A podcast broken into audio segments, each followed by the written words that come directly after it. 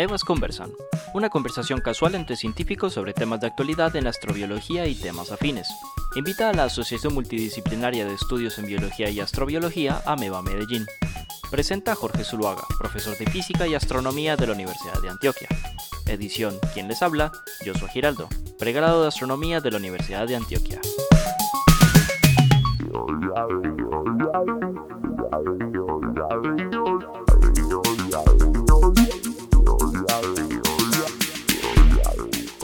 Listo, entonces em, demos oficialmente inicio a, esta, em, este, este, experimento, lo voy, a, llamar un experimento cultural, como decías, eh, Tao, es que Tao, eh, Gato, por ahí en, una, en, una, en un chat privado, este experimento cultural que hemos llamado Amebas Conversan. Eh, le damos la bienvenida a todos los que se conectan, a todos los que están viendo esto en, en diferido. Em, el propósito, digamos, de este espacio es básicamente sostener aquí una conversación entre eh, dos amigos, dos conocidos, dos parceros, eh, sobre un tema que nos interesa y del que, digamos, especialmente uno de nosotros sabe mucho, el otro básicamente es un preguntón muy curioso, eh, le hace yo. y bueno, y esperando pues que todos los que están conectados y los que ven esto en diferido, pues puedan aprender alguna cosita de, esta, de esta interacción. Em, una cosa importante para decir al principio es que estamos hablando de mm, un espacio dentro de las actividades que organiza el eh, grupo AMEBA. AMEBA significa Asociación Multidisciplinaria, espera un momento que aquí se me, se me disparó, se me chispoteó. Asociación Multidisciplinaria en, eh, en Biología y Astrobiología, de estudios en Biología y Astrobiología. Es un grupo que creamos en el 2010 con el objetivo de leer literatura científica em, en el tema, es decir, en astrobiología. Y bueno, ahí nos hemos conocido un montón de personas del área de la biología, la física, la astronomía, la astrobiología, de tanto de Colombia como de, mm, eh, de otros países. Y bueno, entre ellos está, digamos, la persona que nos acompaña hoy. Entonces, empecemos por ahí, empecemos por las presentaciones. Voy a hacer una presentación así, digamos, un poco, eh, eh, digamos, como como maestro de ceremonias de Juan Felipe, pero ahorita Juan Felipe, digamos, puede ampliarnos em, su, su, presentación, basado obviamente siempre en mis preguntas. Juan Felipe Zapata es bacteriólogo, bacteriólogo, especialista en biotecnología de la UPB, magíster en biotecnología de bioprocesos microbianos, es estudiante de doctorado en biología de la Universidad de Antioquia y es, em, creo yo, tiene varios años pues, de experiencia yo diría que deben ser bastantes, eh, de, como docente así De viejo, así de viejo me como docente universitario en microbiología e histología. Estos, estos títulos que ustedes ven ahí, yo creo para mí, para mí personalmente, se quedan corticos cuando uno, eh, digamos, eh, oye y conoce y oye hablar, digamos, a, a Juan por, digamos, un determinado número de horas ahí es donde uno se da cuenta que los títulos, ahí donde uno cuenta que los títulos, bueno, valen poco para mm, lo que uno puede descubrir a través de la interacción con una persona. Bueno, entonces, no le, ah, bueno, no, antes de comenzar yo quiero invitarlos a todos para que mm, eh, no solamente conozcan a Juan a través de este, eh, digamos, espacio informal que hemos creado con Ameba, eh, sino también, por ejemplo, para que se conecten los primeros sábados de cada mes eh, al que se conoce como el coloquio de biodiversidad. Em, eh, el coloquio, en el coloquio Juan Felipe es invitado, pues de un invitado muy recurrente. Eh, en, particular, el, pasado sábado em, tuvimos un coloquio en el planetario, fue virtual, en donde Juan Felipe estuvo conversando, de tal manera pues que em, primero participen en ese coloquio, que es una bacanería, y segundo, eh, digamos, eh, manténganse al tanto de las actividades que hace eh, Juan Felipe. También invitados para que lean las publicaciones que hace Juan Felipe en redes em, y en los medios. Una de ellas está la última que hizo en el periódico El Espectador.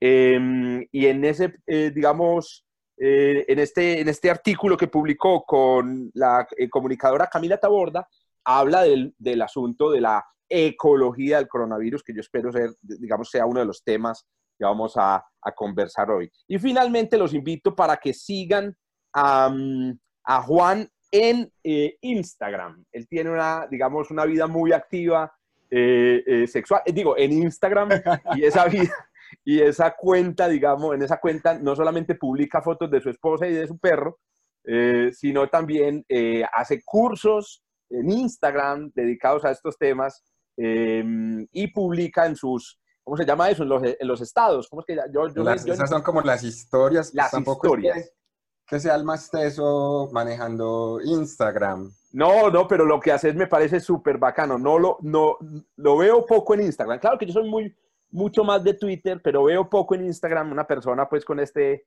con esta vocación de divulgación.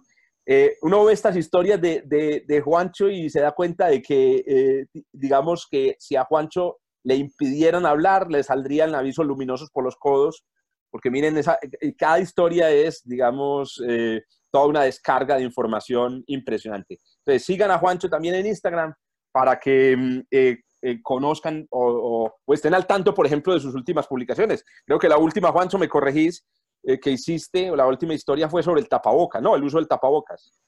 Sí, esa fue. Correcto. Bueno, hoy vamos a hablar también de eso, hermano, pero entonces no le demos más larga a esta. Es más, Jackie Mario Sucerquia lanzó la primera, eh, la, la primera Ay, pregunta. mi madre. También, oiga, también nos están advirtiendo aquí de la seguridad en Zoom. Yo estoy transmitiendo desde Zoom. Y bueno, eh, afortunadamente no hay nada que robarse eh, aquí, no hay información, digamos, sensible en esta transmisión, pero estaré muy, muy pendiente de si se conecta por ahí algún Pepito Pérez, digamos, que quiera hacernos daño. En este momento seguimos conectados solamente Juancho y yo. Bueno, Juancho, hermano, ahí yo le veo la cara a mí. Muéstrenos acá cara. estoy, estoy muy oscuro. Ahí ya en la advertencia de que en el fondo vamos a tener como unas gallinas y unos gallos gritando. De pronto mi perro en un rato le da por, por pedir amor. Fantástico, Eh. ¿no? Eso se llama, eso se llama, el, ¿cómo es que es el, el, el paisaje sonoro de la, rura- de la ruralidad colombiana? Como me han dicho mis estudiantes, los docentes caídos en la virtualidad. Ese concepto me gusta, ese concepto me gusta. ¿Cómo, cómo es la cosa? A ver, ¿qué significa caído en la no virtualidad? Ven, estos días me mandaron un video los estudiantes y era, era el profe dando clase y la esposa detrás desnuda cambiando. Hijo de pucha, qué bandería, hermano, qué, qué pesar de las cosas. Yo sí vi por ahí un video de un mexicano que se para, eh, hablando con el jefe y se para y está en calzoncillos, pero se ve que está bastante preparado, bastante preparado el, el, el video. Bueno, vamos a, como, como les decía al principio, esto es un ensayo, quiero decir un ensayo en el sentido de que yo realmente nunca había hecho una transmisión en vivo por YouTube, había Me participado. escogiste a mí, pues. Sí, Al exacto, eso. Te escogí como pingolín de Indias, vamos a hablar hoy. Te escogí como pingolín de Indias y eh, entonces me van a disculpar si hay algunas cosas, digamos, técnicas que de pronto no salen tan bien. Una pregunta, por ejemplo, Juancho, que yo me hago en este momento, ¿dejo el, dejo el cartel o, o más bien nos pongo nuestras eh, hermosas, digamos, y No. atractivas caras? De- Deja el cartel y, a- y ahí vamos buscando cositas en internet y vos las vas compartiendo. Ah, esa me parece una, una idea interesante. Voy a, entonces voy a salirme aquí, tan, voy a salirme aquí del, del cartel. Ahí se dieron cuenta que esa presentación en realidad la utilizo yo para hacer carteles de todas las conferencias que dicto. Voy a separar aquí esta pestañita, la voy a poner aquí, digamos, eh, un poco al, eh, digamos, separada de las 200 mil pestañas. Y bueno, pero antes de, de continuar, quiero sí que nos, que nos vean la cara. Yo quiero que te vean la cara, Ancho, y que te conozcan. Como, A, pesar de que me veo muy oscuro, sí, acá. ahí se ve, ahí se ve la cara, tremendos modelos, hermanos. Esto, después de este desastre, video, hermano. nos llaman del, em, de Milán, de Milán para Yo siempre... No, yo soy más realista, Jorge. Yo siempre digo que el día que acepté que era feo, me empezó a ir muchísimo mejor. Tenés toda la razón, tenés toda la razón. Nada más ayer vi una, una, una, una, una conferencia, vi una serie de, una nueva serie de Netflix, a la- eh, se la recomiendo a todos, em, eh, con experimentos psicológicos sobre el comportamiento de los humanos. Ajá. cogen a 100 humanos y les hacen experimentos. Y voy al grano de una. Y demuestran que ser chistoso le produce a uno mucha más éxito sexual, se, mucho, digamos, produce mucho más sex appeal que ser, que ser simplemente bonito. Entonces, eh, digamos que aquí ampliemos la definición de chistoso a ser, digamos, eh, ¿qué? palabrero y a, decir pendejadas, etcétera. Así que estoy completamente de acuerdo contigo. Juancho. Imagínate. Juancho, hermano, entonces. Arranquemos. Arranquemos, hermano. Yo le lanzo la primera pregunta. Pero espérate, antes de, como varía, una aclaración. Bueno, sí, soy profe hace como 13 o 14 años de, en, áreas de la salud, medicina, micro, enfermería. En la Facultad de Derecho, curiosamente, también. Em, no soy virólogo, esto, esto es como una actividad de divulgación. Vos y yo somos unos enamorados de la divulgación científica, pero me encantan los microorganismos. Mis favoritos son las bacterias. Eso tiene que quedar súper claro porque obvio, hay virólogos pues camellando en esta cosa. Ahorita Mauro me tiene trabajando también en esta cosa, entonces me ha tocado leer, como diría yo, y un amigo que está por ahí conectado que se llama Wilber, me ha tocado leer como rata en marihuana. Entonces, algo, algo sabemos. Bueno, no, yo, yo quiero también advertir que, eh, y advertir y también como comentar que lo importante, hombre, es que hablemos. Es decir, para mí el ejercicio aquí es un ejercicio de hablar. Yo, yo, ah, yo, he recibido muchos jalones de oreja en Twitter porque hablo de cosas que, de, las que no sé y, y lo reconozco pero también digo, pero, pero puta, y entonces que aquí hay que ser pues un epidemiólogo y un virólogo y un astrofísico y un biólogo para poder hablar de una huevonada. Hombre, y sobre todo que estamos hablando de un fenómeno que, mm, eh, digamos, eh, eh, es un fenómeno que nos está afectando a todos. Y entonces yo digo, si nos afecta a todos, ¿por qué los físicos y el astrónomo no, no, no podemos también, digamos, meter la cucharada? Obviamente. realmente, realmente, Jorge, hay que, ahorita te lo decía, la ciencia es un derecho fundamental y un derecho cultural. Las personas tienen que tener acceso a la ciencia, ya sea para que hagan ciencia, para que comuniquen ciencia, que eso es algo que la gente todavía no ha visto en nuestro escenario, el divulgador científico no tiene que ser un científico. Y el tercero, por lo menos para beneficiarse de la ciencia, ¿cierto? Y para saber qué está pasando. Entonces es muy importante, pues, como estos escenarios. Pero arranquemos, pues. Bueno, pues, hermano, le tengo la primera pregunta. La pregunta es muy sencilla, hermano. ¿De dónde salió este puta virus, hermano? esa es mi pregunta, la pregunta para mí del millón en este momento. Para mí. Bueno, entonces, ve, te voy a hacer como una introducción importante. ¿Listo?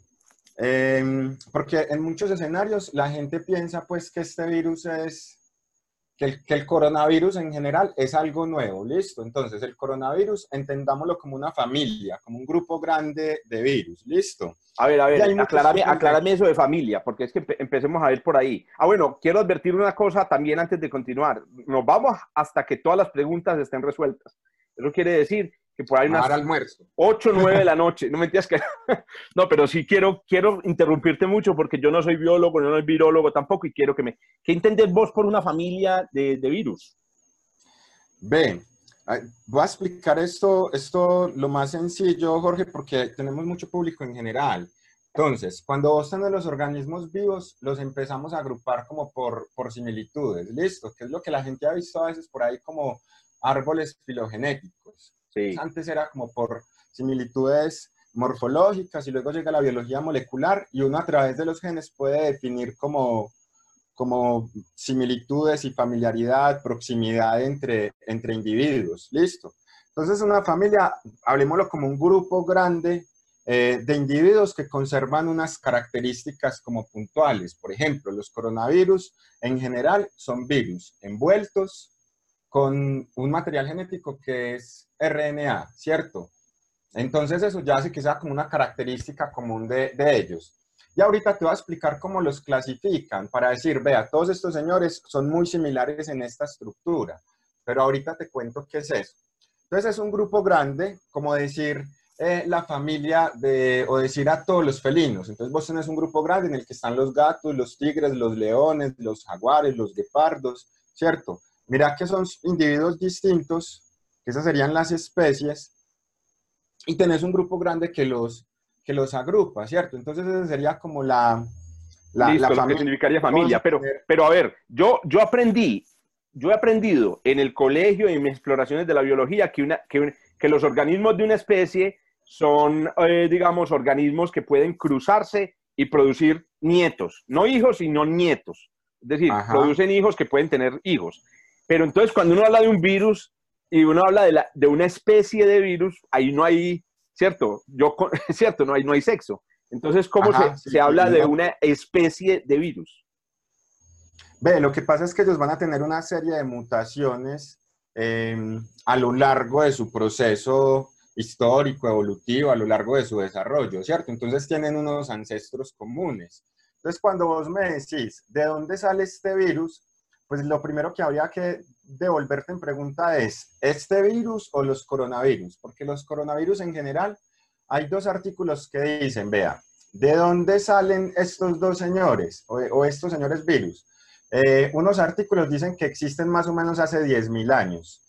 Y hay otro artículo que dice que existe hace 300 millones de años, ¿cierto? Hijo de puta. yo, creo, yo creo, Jorge, que nos vamos a meter muy profundo. A ver. ¿Qué diferencia, huevón? ¿Cómo así? Espérate. ¿De dónde sale? Espérate. Hay tres teorías, cuente. 100 mil años, o sea, la las dos teorías son, el extremo es 100 mil y 300 millones de años. Joda. 10 mil, 10 mil y 300 millones de años. Hijo de pucha. Bueno, listo. A ver, hable pues. Entonces, bueno, ¿De dónde salen los virus, Jorge? Así en términos generales. Los virus en general, hay tres teorías. Vamos a hablar de tres muy sencillitas. Una es em, que habla de una regresión, por así decirlo. Primero existieron las células y habían, por así decirlo, unas células muy perezosas que decían, pues madre, yo para qué toda esta maquinaria celular si eso me involucra un montón de gasto energético. Entonces me vuelvo un mantenido, ¿cierto? Entonces, eso es como una regresión. Ellos empezaron a perder, eh, esta es una teoría, y enseguida te voy a decir en qué se basa, empezaron a perder, qué sé yo, inventemos, el ribosoma, la membrana, y solamente quedó el material genético, que es el que contiene la información, que es lo importante, ¿cierto? Dice, lo importante es que mi información se herede. Entonces, yo para qué estar trabajando, gastando energía, si un día con mi información puedo secuestrar a otro y hacer que otro haga las cosas por mí. Entonces, esa teoría es una teoría de regresión. Listo. Eh, esa te queda clara, la expliqué claro. Completamente, digamos, completamente claro para mí. Ahorita cogemos preguntas de, ahí del, público, pero sí, listo. Célula que, se vuelve sencilla. Listo. Jorge, ¿en qué se fundamentan para pensar que los virus en su origen pudieron haber tenido un origen de regresión celular? Que hay unas bacterias como la Rickettsia y la clamidia que son unos parásitos intracelulares obligados. Entonces, ya viste que estamos hablando de un organismo, en este caso el virus no es un organismo, sino un agente biológico extremadamente perezoso que lo que hace es utilizar la maquinaria celular de otro, o sea, su energía, su esfuerzo, para que haga el trabajo por él y tenga su, su, su, progenie, por así decirlo. ¿Listo? Sí, yo, yo, yo siempre he imaginado a ver, a, ver si esta analogía que me, eh, he creado yo es, eh, funciona. Me he imaginado los virus como eh, panaderos, ¿cierto? Panaderos, en, digamos, en la línea de la, de la teoría de la regresión, panaderos a los que hacen pan y lo venden, pero es porque lo roban a otros panaderos. Se meten por la noche en la, en la casa, digamos, en la panadería de otro, que tiene horno, que tiene material, que tiene todo. llegan allá con sus recetas cogen los materiales que tiene el panadero, que tiene su panadería, fabrican sus panes y, por la, y después llegan y sacan sus panes y los venden, ¿cierto? Me lo, me lo imagino como un panadero perezoso. Sí, sí, tal cual, lo haga y cuenta pues un huevón como yo de 34 años viviendo con los papás y la mamá, con el papá y la mamá y no trabaja y ellos hacen todo y me llevan la comida a la habitación y todas las cosas pues. Ahora, otra cosa. es así. Vos dijiste partícula, ¿cómo lo dijiste? Una partícula biológica. a un agente. un agente biológico. Yo también he escuchado el término entidad biológica. Para, sí, lo que pasa es que, se consideran que no, que no son seres vivos. Correcto. Eso dice eh, el Comité Internacional de, de, Taxonomía eh, de los Virus. Dice, Correcto. No, son, no son seres vivos, ¿cierto? Entonces, bueno, esa es la primera, es, una, es una regresión. Hay otra que habla de un origen a partir de elementos móviles en el material genético de las células. Entonces resulta que el material genético de nosotros, en el ADN, em, nosotros tenemos como gencitos o ADN que es capaz de moverse o saltar. Un ejemplo muy puntual, el que lo quiera googlear por ahí, se llama transposón. Entonces ellos inducen mutaciones. Entonces una de las teorías dice, ve, estos, estos manes... Em, salieron de ahí, era un material genético que podía saltar y en algún momento salió con algunas, eh, algunos genes y algunas proteínas que le dieron, por así decirlo, entre comillas, cierta independencia para replicarse siempre y cuando encontraran de quién aprovecharse, ¿cierto? Correcto. Pero vení, una pregunta sería la otra teoría sobre eso, porque es que yo lo que, lo que yo sabía, antes de darle paso a una, a una pregunta que hicieron por aquí muy interesante en el chat, y es, eh, pero hombre, un transposón y un material genético, eh, digamos, con material genético pequeño, no, no, tiene que estar protegido por algo para estar en el, en, el ambiente químico, digamos, alrededor de la... Sí, sí, realmente eso tiene que pasar, o sea, el material, el material genético solo no serviría de nada. Entonces, por eso el coronavirus que enseñábamos a hablar de él tiene una envoltura. Esas envolturas normalmente las, las, las denominan como envolturas de precursor de membrana celular. Es como si tuvieran una, una, una membranita celular que protege ese material genético. Entonces, en ese proceso azaroso de estar acá hace 4.500 millones de años o de estar acá hace 250 millones de años, pues han, han sucedido muchísimos eventos eh, que han favorecido que esta vaina emerja como una propiedad emergente de la materia, ¿cierto? De acuerdo. Entonces... Pero eh, listo, pero, espérate, te voy a interrumpir. Te voy a interrumpir porque hay una pregunta por aquí interesante relacionada con la que... Dice, de acuerdo a esa primera teoría, esta, esta la pregunta em, eh, Juan David Moreno. De acuerdo a esa, primera teoría, ¿no podría ser también que, por ejemplo, la clamidia fuera una bacteria poco evolucionada? A ver, hagamos una ese pequeño detour en el mundo de las bacterias. Primero, decirnos, ¿la clamidia está asociada con qué enfermedad? Porque uno siempre piensa en bacteria, enfermedad. Eso, bueno, solamente como el 1%, o por así decirlo en términos generales, Jorge, la mayoría de las bacterias no son patógenas, incluso nos prestan muchos servicios, llamémoslo así, aunque de pronto estés cometiendo un error, pero también podrían prestarnos servicios ecosistémicos, ¿cierto? Correcto. La mayoría de las, de las bacterias no son patógenas, pero la clamidia sí se asocia, al ser un parásito eh, intracelular obligado, es un patógeno.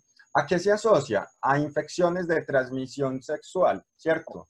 Eh, por ahí yo asusto mucho a mis estudiantes de medicina y les digo, de cada 10 personas, 7 están infectados de clamidia por la promiscuidad que hay, ¿cierto?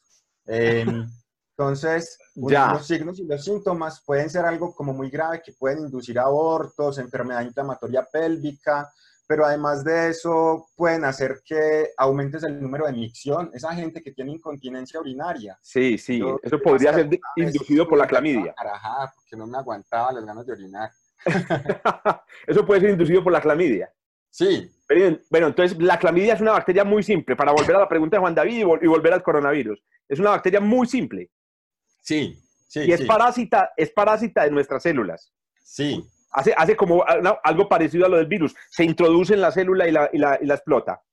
Exacto, necesita eh, de la maquinaria eh, celular. Pero entonces la pregunta de Juan David era que si de acuerdo a la primera teoría es una bacteria poco evolucionada, es decir, un paso intermedio entre los virus y, los, y las bacterias.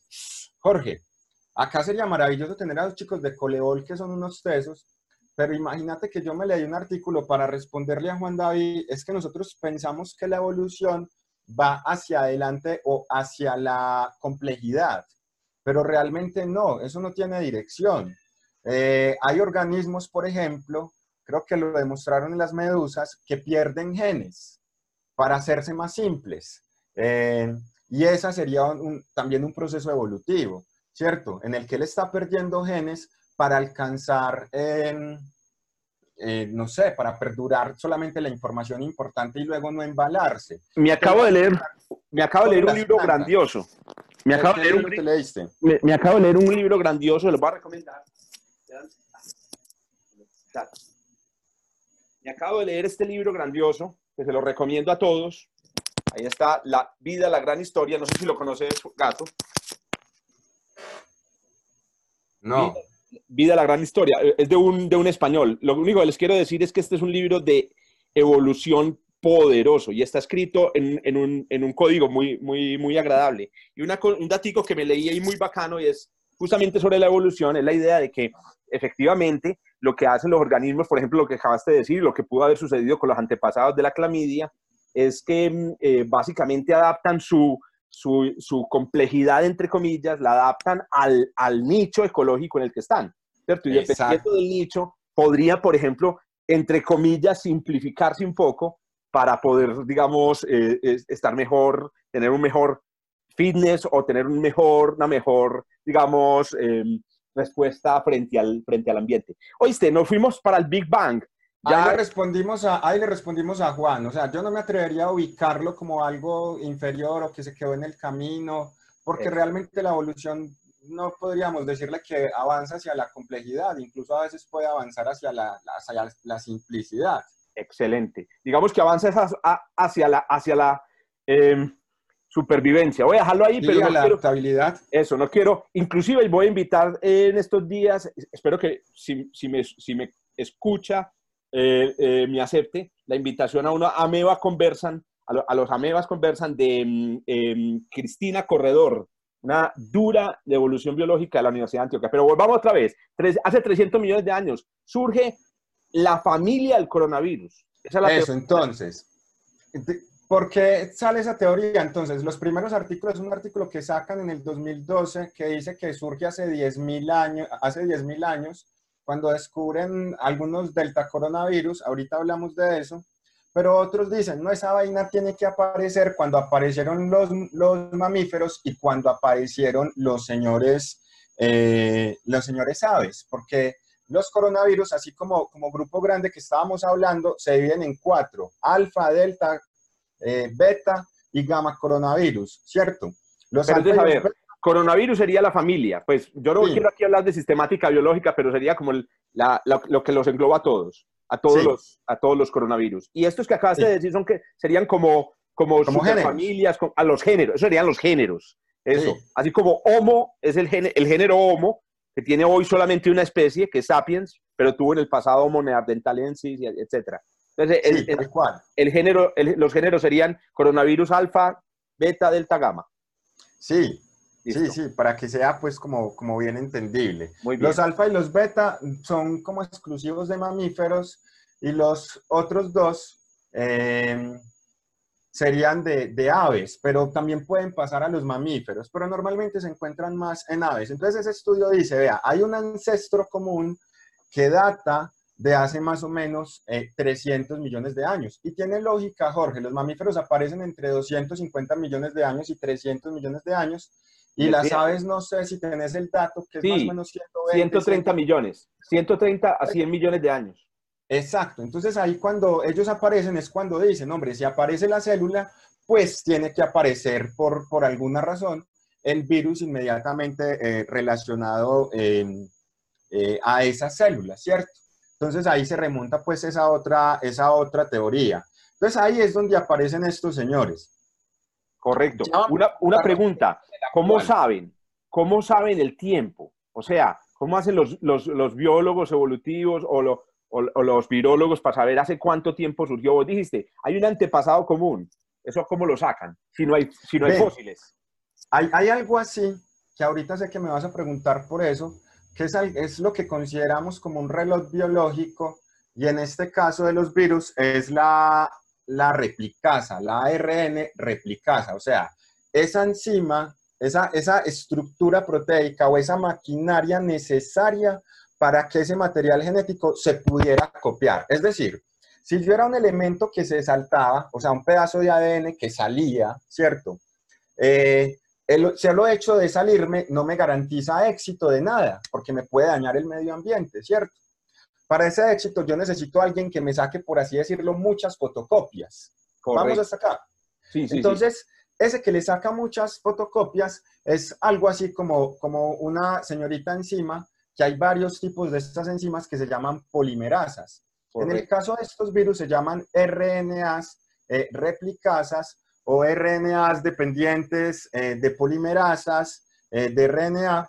Son nombres ahí pues que ahí están, dejémoslo solo como réplicas. Entonces, si esa proteína es necesaria, significa que esa proteína tiene que ser muy antigua. O sea, desde el inicio, de que, desde que existe el bendito virus, tenía que tener esa estructura, ¿listo? Ese mecanismo. Listo. Entonces, eh, poder encontrar en los organismos que se van estudiando, esta, esta señorita replicasa permite ayudarte más o menos a adaptar cuando aparece, ¿cierto? Eh, como ellos no hacen el amor, como estabas hablando ahorita, no es virus que se encuentra con virus, salen a tomar Coca-Cola y terminan haciendo el amor y tienen un, virus bebé, sino que él empieza a irse copiando según su, capacidad y según su ambiente. Entonces él va recibiendo mutaciones que le van a ir permitiendo adaptándose, pues adaptarse o pues, morirse, entre comillas, pues porque esta vaina no muere, pues degradarse, ¿cierto? Sí, correcto. Entonces esas mutaciones son mutaciones de adaptabilidad. A medida que va evolucionando el primer murciélago, un murciélago gigante, eh, él se va adaptando también a sus células porque las tiene que infectar. Entonces mira que él lleva haciendo como un proceso de coevolución. Sí. Entonces así es como pueden ir calculando eso. ¿Quién es el clave ahí? En este caso, eso que te acabo de contar, que se llama replicasa. O sea, Muy bien. Vení. Hablemos, hablemos de, porque es, es, una de las preguntas que yo tengo sobre la, la, las moléculas que van.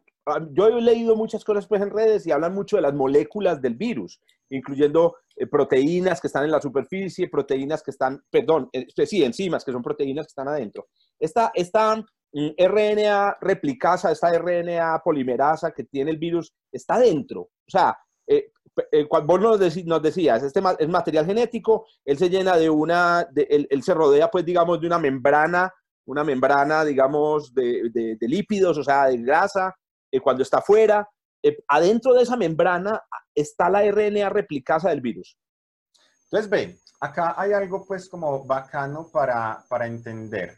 Eh, lo primero es que como que todos nos llevemos una idea que lo importante, por lo menos en términos del virus, es la información, ¿cierto? Eh, es como su forma de perpetuarse en la eternidad. Supongamos que todos los organismos vivos, esto va a ser muy loco, pero supongamos que uno de los objetivos es perpetuarse en la eternidad, o sea, que mi información perdure. Claro. Una es escribir un libro, ¿cierto? Una es escribir un libro. El virus le interesa que su información perdure. Entonces, hay varios tipos de virus. Cuando vos decís que están dentro, va a depender del tipo de virus, porque no quiero que la gente se lleve la idea de que todos tienen esa, esa replicasa, ¿cierto? Eso lo van a tener virus puntuales tipo RNA, porque hay otros virus que solamente tienen eh, ADN. Hay seis tipos de virus en términos generales. Es una clasificación interesante eh, que se llama la clasificación de Baltimore o de Baltimore, pues para que la busquen en Wikipedia. Cuando uno está aprendiendo así desde cero, arranca con Wikipedia. Dios bendiga al hombre que inventó eso. Hay gente que no le gusta, pero a mí me parece muy bacano porque acerca el, conocimiento pues como a la gente. Entonces, hay varios tipos de virus. En este caso, este la tiene que tener. Él tiene su maquinaria replicativa. Hay otros virus, Jorge, que no la tienen. Lo único que hacen es que eh, le roban esa capacidad replicativa a la célula que hospedan. Entonces yo asocio esto a las personas que han jugado juegos de rol o cartas, eh, así como Yu-Gi-Oh! o que vieron Pokémon, yo lo asocio como a un Pokémon. Entonces este virus dijo, listo, yo quiero replicarme mucho, eh, voy a tener mi propia maquinaria, pero hay otro que dice, no, yo quiero estar tranquilo y guardar la información solamente. Entonces él ya no tiene una maquinaria para replicarse rápidamente, no necesitaría esto, sino que eh, se aprovecha de la célula que está hospedando. Pero sí va a estar asociado, en este caso, este virus al que me invitas pues como hablar, sí va a estar muy asociado a las proteínas, de todas las proteínas que has estudiado, yo sé que muchas personas que nos están viendo se las han mencionado, a unas proteínas que se llaman proteínas N, que son las proteínas asociadas a la nucleocápside.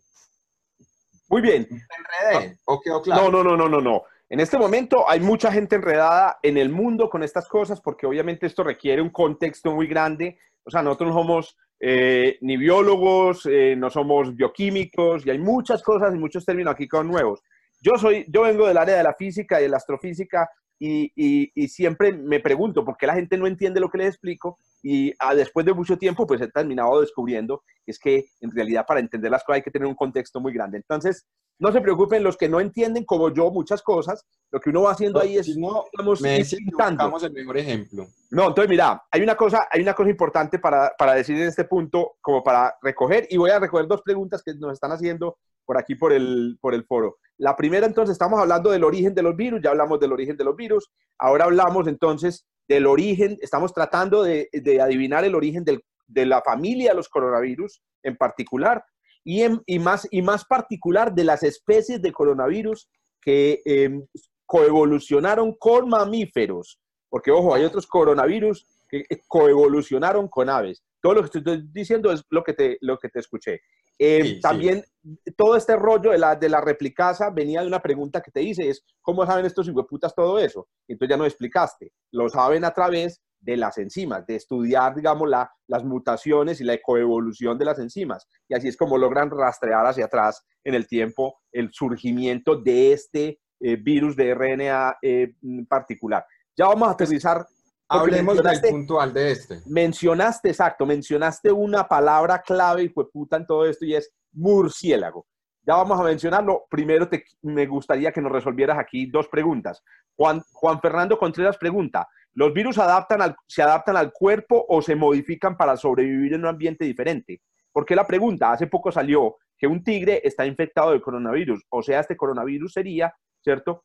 Eh, digamos que hasta ahí, hasta ahí llegamos a ver si siguió la, pregunta, pero eh, sería diferente al que está en el cuerpo humano. O sea, lo que está diciendo él básicamente es si los virus se adaptan al cuerpo al que llegan o, digamos, o se modifican. Contanos esto, algo sobre esto. Así es fácil. Como tienen tan poquita información genética, ¿cierto? Tienen una limitación, no se vuelven tan universales para infectar a todas las especies y a todos los organismos. O sea, tener muy poquita información también le coloca como un límite, ¿cierto? Entonces, eh, normalmente se vuelven específicos de ciertos organismos. Entonces, eh, los virus de los perros son los virus de los perros, los virus de los humanos son los virus de los humanos, eh, los virus de, de, las gallinas son los virus de las gallinas, ¿cierto? Y los virus de las bacterias son los virus de las bacterias. Exacto. Que también hay que ¿Por decir. Qué? Pues asociarlo a eso. Como son tan chiquiticos, asociémoslo como si fuera el tamaño. Es decir, tienen una información tan reducida, entonces él no puede estar teniendo como un montón de habilidades para meterse en quien le dé la gana. Una, una analogía. Una analogía. Es como si vos necesitaras una listica de las contraseñas para entrar a, a todos los organismos y, y vos no tenés pues como espacio para guardar en un poquito de RNA todas las contraseñas de todos los organismos. Exacto, tal cual, así, así es. Entonces, ve, lo del tigre, yo estuve ayer buscando con los chicos del grupo de investigación los artículos que lo confirmaran, pero no lo, no lo, pues no lo encontramos. Eh, salió en la prensa y habría que diferenciar si se contaminó o si se infectó que son ah, dos cosas distintas. Contaminar es que el animal entra en contacto con el virus y se puede adherir a sus superficies, a sus mucosas, entonces está contaminado, pero su sistema inmune lo depura. Y el otro es que sí haya demostrado evidentemente que ese agente infeccioso está generando enfermedad. ¿Listo? Entiendo. Como tal. Entonces, ¿qué tiene que pasar para responderle a Juan? Tiene que haber una similitud de llave o una similitud de receptor entre ese tigre y los humanos. Claro, somos mamíferos. Al ser mamíferos tenemos muchas similitudes celulares y el virus puede estar entrando por el mismo receptor, entonces puede haber una proteína similar o ellos tienen o compartimos eso exactamente igual que le está permitiendo al virus ni siquiera adaptarse, sino entrar de chorro Exacto. por el mismo receptor que tenemos. no es como una similitud biológica. No es como que ellos llegan y dicen, ay, mira, estoy aquí en la hoja de un tigre, entonces, no, parce, tocó, tocó adaptarse. no, ellos llegan y lo que ven son células. Y, con, y como son células de mamíferos, son parecidas superficialmente y pueden pegarse, pero como vos lo decís, pueden pegarse sin invadir la célula o antes de que la invadan, llega el, el, el, el sistema inmune del tigre y detecta esa partícula eh, extraña y ¡pum! Eh, la, puede eliminar.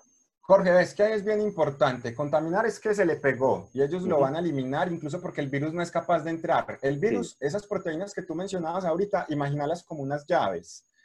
Y cada, y es tu, tu edificio o tu apartamento, el virus puede entrar con la llave de tu casa, solo a tu casa, ¿cierto?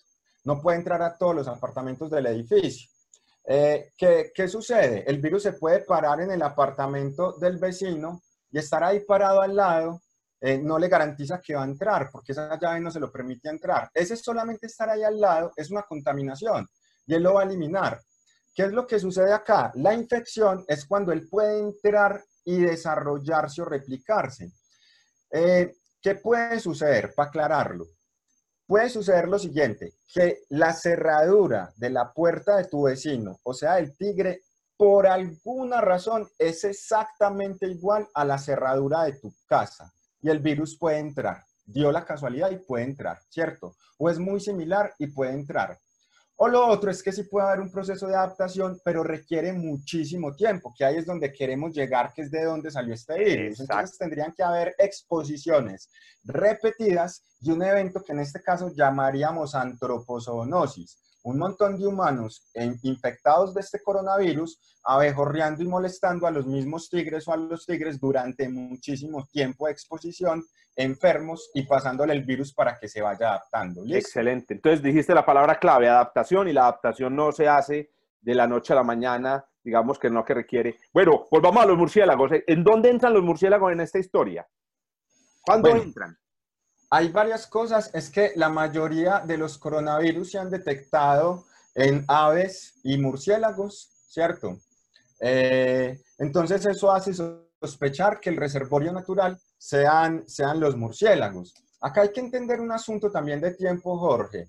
Los, los coronavirus se popularizan en el 2003 con el SARS-CoV, o pues me voy a arriesgar a llamarlo SARS-CoV-1, aunque ese no es el nombre, simplemente SARS-CoV, pero el del 2003 hace que tengamos un evento epidémico eh, fuerte en Asia y ya eso hace que se empiecen a interesar en buscar coronavirus en, en fauna silvestre y en, y en animales domésticos, encontrando coronavirus en todos los animales, ¿cierto? En los gatos, en los perros, no este mismo coronavirus, eso es importante.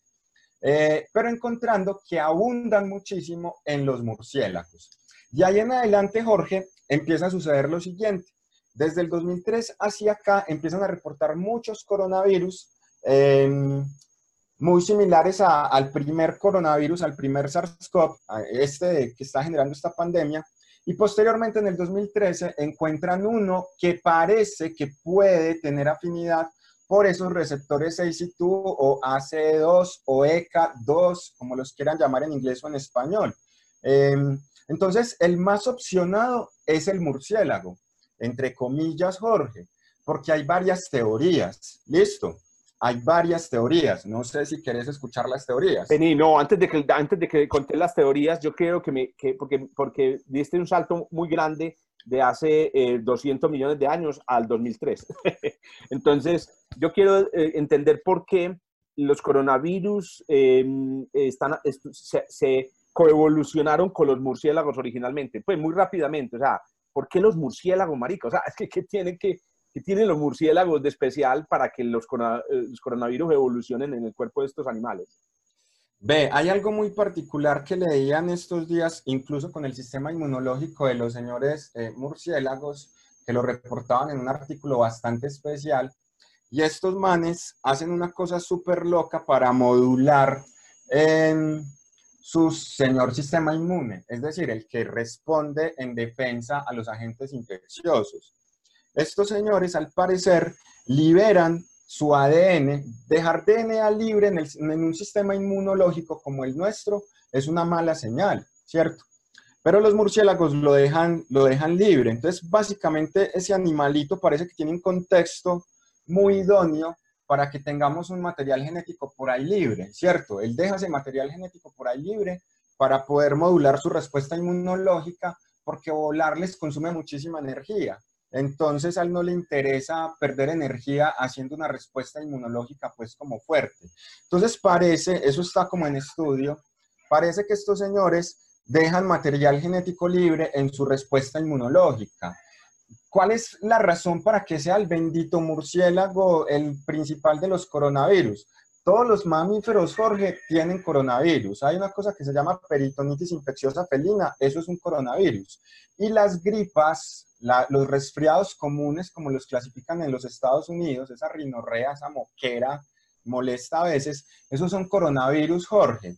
Eh, entonces, parece que este viene de los murciélagos, pero todas las, todos los animales que vos puedas imaginarte pueden estar asociados a sus propios coronavirus, pero este en particular... Por allá, cantó, por allá cantó un portador de coronavirus también. Exacto, sí. Las gallinas también portan coronavirus de, de, de, de, de, otras, de, otras, de otros géneros. Sí, los, los, delta y los gamma son los aviares. Excelente. Bueno, volvamos entonces al 2013 y al, 2000, y al 2013. Entonces tenemos coronavirus vos me decías alguna vez en una conversación que los murciélagos también son como, pues, pucha, son como reservorios naturales de virus, como reservorios naturales o de, o de patógenos, no sé, o, o, solo virus. Es decir, y cuando decís que es un reservorio natural, ¿qué, qué, qué significa? Ve, Jorge, acá yo amo las bacterias profundamente, entonces cuido mucho su imagen y su marketing. Los microorganismos son ubicuos, ¿cierto? Están en todas partes. Entonces, todos los organismos tenemos y necesitamos a esos microorganismos, a veces de manera positiva y pues a veces no los necesitamos y terminan causándonos enfermedades. Cuando es reservorio, cuando él, por así decirlo, aloja en su microbiota a los organismos sin que le haga mucho daño y lo pueda propagar, porque en ese proceso de coevolución terminaron adaptándose.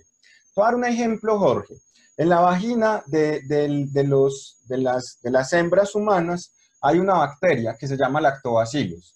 Esa bacteria es necesaria para que el pH vaginal se mantenga, ¿cierto? Entonces, mira que ya ahí no tiene un rol patógeno. Entonces, yo te podría decir, Jorge, eh, la vagina de las hembras humanas es reservorio de lactobacillus porque ahí vive normalmente este agente infeccioso. Entonces todos somos reservorios de algo, ¿cierto? Yo le puedo pasar enfermedades a Marela, que es mi perrito, todas las que sea, ¿cierto? O a Foxy, pues que ya no está conmigo. Le podía pasar muchas enfermedades. Entonces, en este caso, este es propio del virus. El artículo que vos compartiste ahorita, Jorge, del espectador, es muy interesante porque Camila y yo ahí hablamos de algo bien particular y es el cuidado de la biodiversidad. Cuando vos limitas em, la biodiversidad, básicamente, si vos tenés 100 murciélagos y talas el bosque, ¿cierto? Y te quedan 5 murciélagos, los microorganismos que lo habitan se estarían extinguiendo con esos murciélagos o tienen una esperanza, encontrar un nuevo hospedador. ¿Listo? Entonces las interacciones repetidas con esos animales, bien, hacen, y la disminución de ellos en población, hacen que el virus o desaparezca de la faz de la Tierra o termine adaptándose para continuar perpetuando su información a un nuevo hospedador. ¿Listo? Eso me parece súper interesante. Quiero interrumpirte porque me parece una dinámica súper chévere, digamos, en los ecosistemas. Em, eh, en donde hay eh, eh, pues como esa, esa capa invisible de microorganismos que se intercambian entre las, entre las especies, ¿cierto? Em, pero, pero, pero, pero a ver, lo que pasa es que no me queda claro una cosa. digamos que en la, en la, analogía que ponía al principio del, del, panadero perezoso, que se mete a la panadería del que tiene los equipos, del que tiene el material para hacer sus propias recetas. Entonces, la analogía sería así, digamos que vos tenés varias panaderías en, en, el barrio y está el, el, perezoso que se va metiendo en ellas, pero llega el gobierno y empieza a cerrarlas por condiciones de salud. Y entonces, ¿qué dice el, el panadero perezoso? Parce, va a morir de hambre. Y entonces empieza a pensar, ¿yo por qué más bien no empiezo a invadir, por ejemplo, las carnicerías? Exacto. Exacto. Esta gente tiene congeladores, cuchillos, tiene un montón de cosas. Y voy a empezar más bien es a sacar de ahí cortecitos de chicharrón y a venderlos con los materiales de esto. Pero ojo, en esa, analogía, como todas las analogías en ciencia, tiene un problema. Y es que realmente el panadero perezoso puede pensar, puede tomar una decisión. Pero, weón, o sea, unas partículas, unos corpúsculos biológicos, no, no, ¿cómo toman esa decisión? ¿Cómo, ¿Cómo se da cuenta un coronavirus que la población de murciélagos está disminuyendo y que entonces hay que invadir a los pangolines o, hay que adaptarse al, al, pangolino o al humano. ¿Cómo se da cuenta un virus? En ese articulito que vos tenés ahí en pantalla, por allá abajo hay una palabrita que se llama niñedad. Pero ve, fácil. Más que él se dé cuenta, claro, porque él no lo planea, ¿cierto? Él no dice, pues madre, ya me tengo que pasar. Son eventos de exposición, Jorge. Eh, ¿Qué sucede? Mira, vamos a hablar porque estamos en cuarentena en la casa para, para hacerme entender. vamos a tener 10 animales distintos, gallina, perro, gato, imagínate los que quieras. Cuando vos tenés ese grupo de animales tan diversos, los virus que afectan, supongamos, a las gallinas, si hay un buen número de señoras gallinas eh, y hay un buen número de animales, se van a limitar única y exclusivamente a las gallinas porque van a estar saltando en esa cadena de transmisión, para que entendas lo de la cuarentena, a otras gallinas, ¿cierto? Pero si se disminuyen las gallinas, va a suceder un efecto que puede ser positivo, pero a la vez negativo. ¿Por qué puede ser positivo? Porque si hay mucha diversidad biológica, eso es lo que hace la biodiversidad o la diversidad biológica, cuidarnos. Si hay mucha diversidad biológica, cuando el virus de la gallina, la gallina estornuda por alguna razón o tose o grita, le cae a un perro, ese no es el reservorio natural del virus. Entonces, supongamos que ese fue un primer encuentro y fue el único encuentro. ¿Qué va a pasar con ese virus que cayó en el perro? Se va a destruir, ¿cierto? Porque ese no es su ambiente para él poder replicarse. Pero vamos a hacer un evento muy horrible. Yo estoy haciendo que el perro se exponga constantemente a las gallinas. Claro, el perro, el perro cuida por ejemplo, el perro está cuidando las gallinas.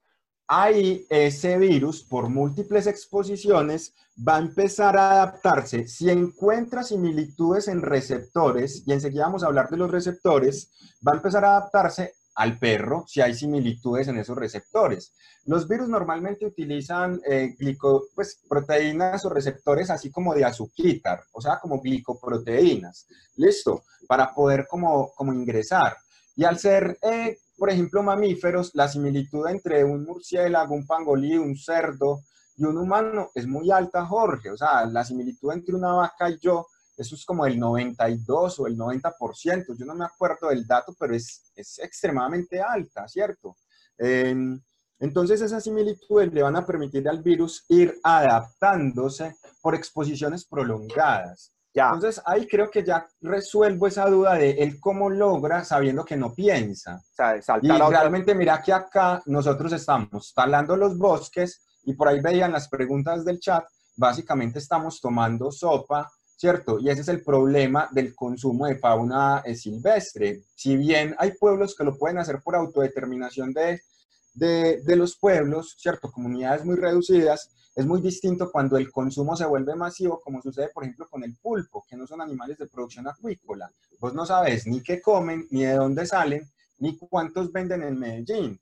Entonces la gente está comiendo pulpo, dañando un ecosistema y exponiéndose a nuevos agentes eh, infecciosos, que entendí, entendí, por dónde la cosa. Se trata como una especie de lotería. O sea, la idea es, eh, digamos, si, si hubiera una vez, una vez un encuentro con murciélago por año, digamos que eh, vos podrías recibir el virus, digamos, eh, por, poner unos números, podría recibir el virus, pero con la mutación inadecuada para adaptarse, para, para que viva en tu, en tu, y para que te infecte. Pero si vos recibís el hijo de puta virus ¿cierto? Cada, em, cada mes o cada día, no es que el mismo virus diga, ves, tipo puta volvió, aquí vení, vení, vení, que yo más o menos lo conozco, sino que es que la lotería del virus, que, de, las, de las copias que te llegan, hace que con tantas veces de exposición, un día tengas la mala suerte de que llegue un clon, o perdón, llegue, sí, llegue un mutante que sea el que le guste tu célula. Entonces ahí es donde, donde está la, la mente, entre comillas, del, del, bueno, pero entonces la reducción del número de, murciélagos, eh, porque es que esa es la cosa, antes de responder las algunas preguntas muy interesantes que están en el chat, la reducción del número de murciélagos, yo quiero entender ese mecanismo, empieza a reducirse el número de murciélagos y entonces el virus em, empieza a mutar más, ¿o qué? Porque, ¿Por qué el virus al reducirse el número de murciélagos puede, puede digamos, adaptarse más fácil al pangolí o adaptarse más fácil al humano? Quiero que me termines de explicar eso antes de... Pero entonces mm, puede ser esa reducción, ¿cierto? Que hace una presión o la exposición. Yo pensaría más, Jorge, que es esa exposición. Nosotros nos exponemos muchísimo a él, ¿cierto?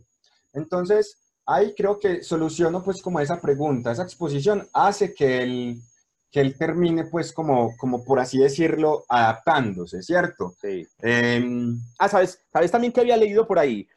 Eh, un caso de un coronavirus que pasó a humanos a través de marranos. Sí. Entonces, y entonces resulta que descubrieron que es que los marranos, claro, la gente que criaba marranos ponía marraneras en la mitad del bosque y encima de las marraneras cagaban los, los, eh, los murciélagos. Entonces resulta que, claro, el asunto era que estábamos invadiendo el lugar donde cagaban los murciélagos. ¿cierto? Exacto, sí, sí, tal cual. Entonces es como ese evento de exposición. Y por similitud eh, puede encontrar receptores o cerraduras a los que él se va adaptando. Eh, y, el, y el cada vez que entra Jorge a un nuevo individuo tiene mutaciones. Eso no es pues algo que nos deba de asustar. El cada vez que el coronavirus que te va a dar a vos eh, va a tener unas regiones conservadas que hacen que sea el mismo bendito coronavirus, pero si yo comparo la secuencia del material genético con el que diagnostican el coronavirus de Jorge versus el coronavirus que le dio a Juan, vamos a encontrar ya unas diferencias, ¿listo? Que hacen que se empiecen a distanciar. Bueno, venga que le voy a tirar aquí, le voy a tirar aquí unas preguntitas que lanzan, digamos, eh, los, los participantes en el chat para que no se nos aburran. Bueno, mentiras que no, si se aburren, váyanse, no no importa eso tampoco es, digamos, para que se queden siempre conectados y ya obtuvieron la información. Dicen así, eh, claro, muchas de estas son preguntas que van a ir surgiendo en esta conversación, porque claro, nos falta todavía llegar hasta, hasta la UCI. Yo quiero, Juancho, hermano, que me expliques desde, desde el murciélago a la UCI. Es más, ese podría ser el título de esta, de esta conversación.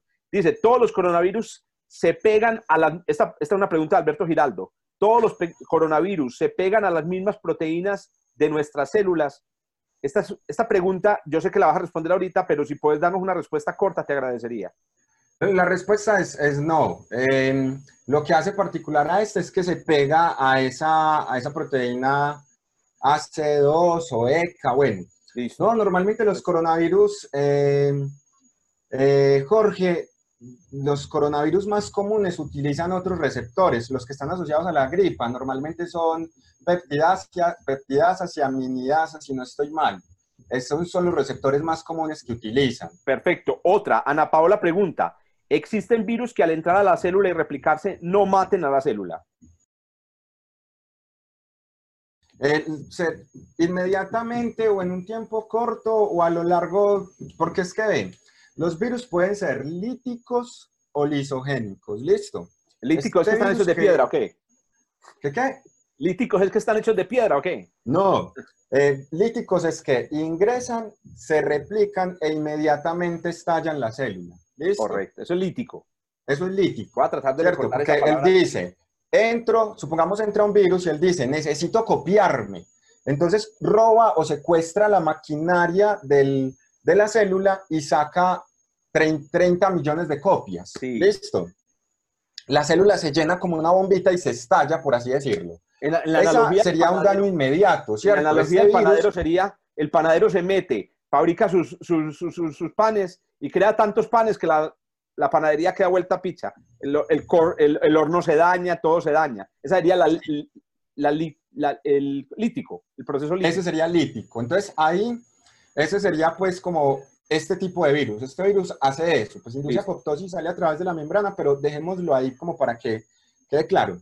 Y hay otros virus que hacen un ciclo que se llaman ciclos lisogénicos. ¿Qué son los ciclos lisogénicos? El virus entra, dice, todavía no me voy a poner a copiarme, sino que quiero perpetuarme dentro de este organismo, por así decirlo.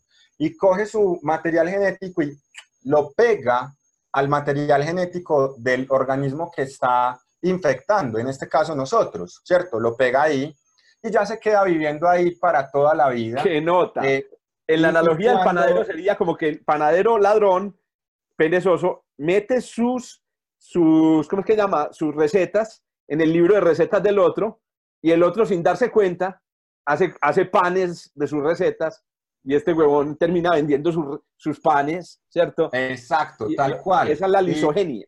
Eh, sí, eso. El, virus, por ejemplo, del VIH hace eso, o el virus del herpes. Por eso, Jorge, es muy particular y te voy a contar, el 10% del genoma de nosotros es genoma viral. O sea, dentro de los 70 mil a 100 mil años que nosotros llevamos acá o desde que viene nuestro ancestro común por allá, hemos ido acumulando material genético de virus. Ahí el 10% de mi genoma es viral. Entonces, mira que en algún momento hasta los tuvimos que haber necesitado para algo. Yo sí decía que esta naricita, yo sí decía que esta naricita no podía ser de mi mamá.